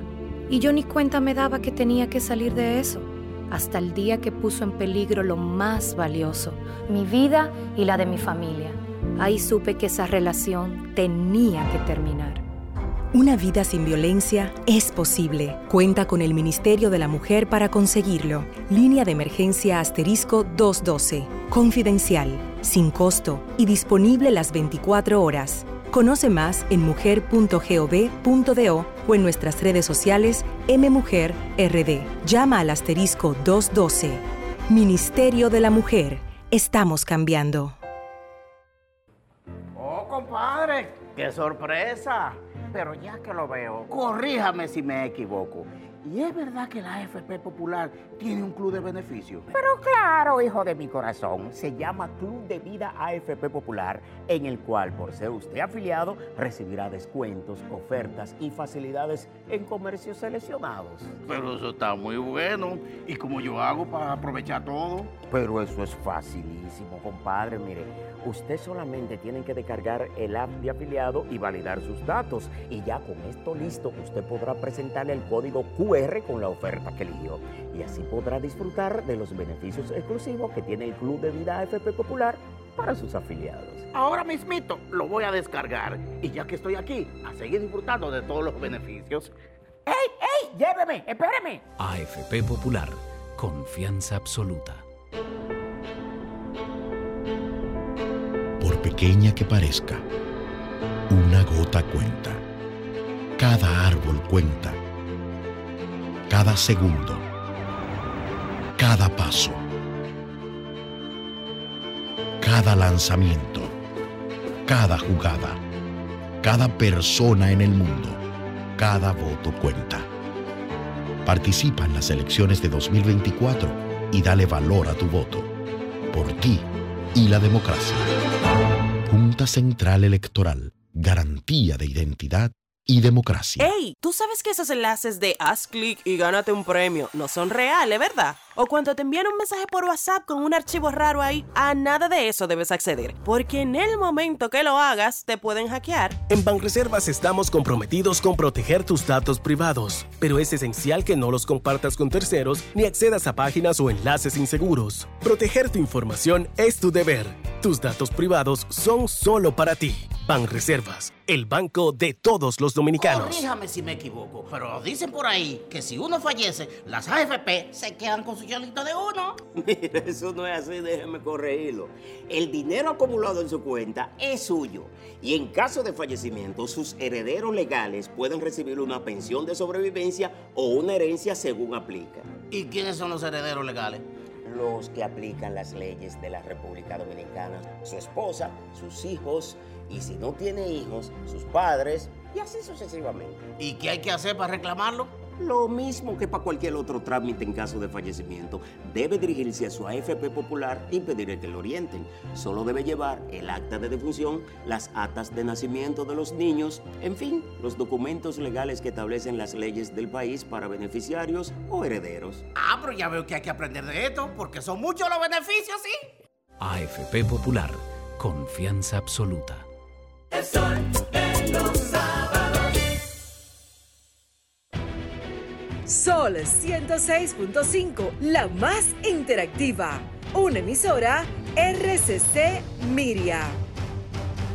Para este sábado, Si aciertas con el combo de Supermas, te ganas. 429 millones, Si combinas los 6 del loto con el Supermas, te ganas. 279 millones, Si combinas los 6 del loto con el más, te ganas. 179 millones, Y si solo aciertas los 6 del loto, te ganas. 29 millones. Para este sábado, 429 millones. Busca en leisa.com las 19 formas de ganar con el Supermas. Leisa, tu única loto, la fábrica de millonarios. La salud es mucho más que lo físico, es también lo emocional. Es levantarme y darle una sonrisa a la vida. es tener balance en mi día a día.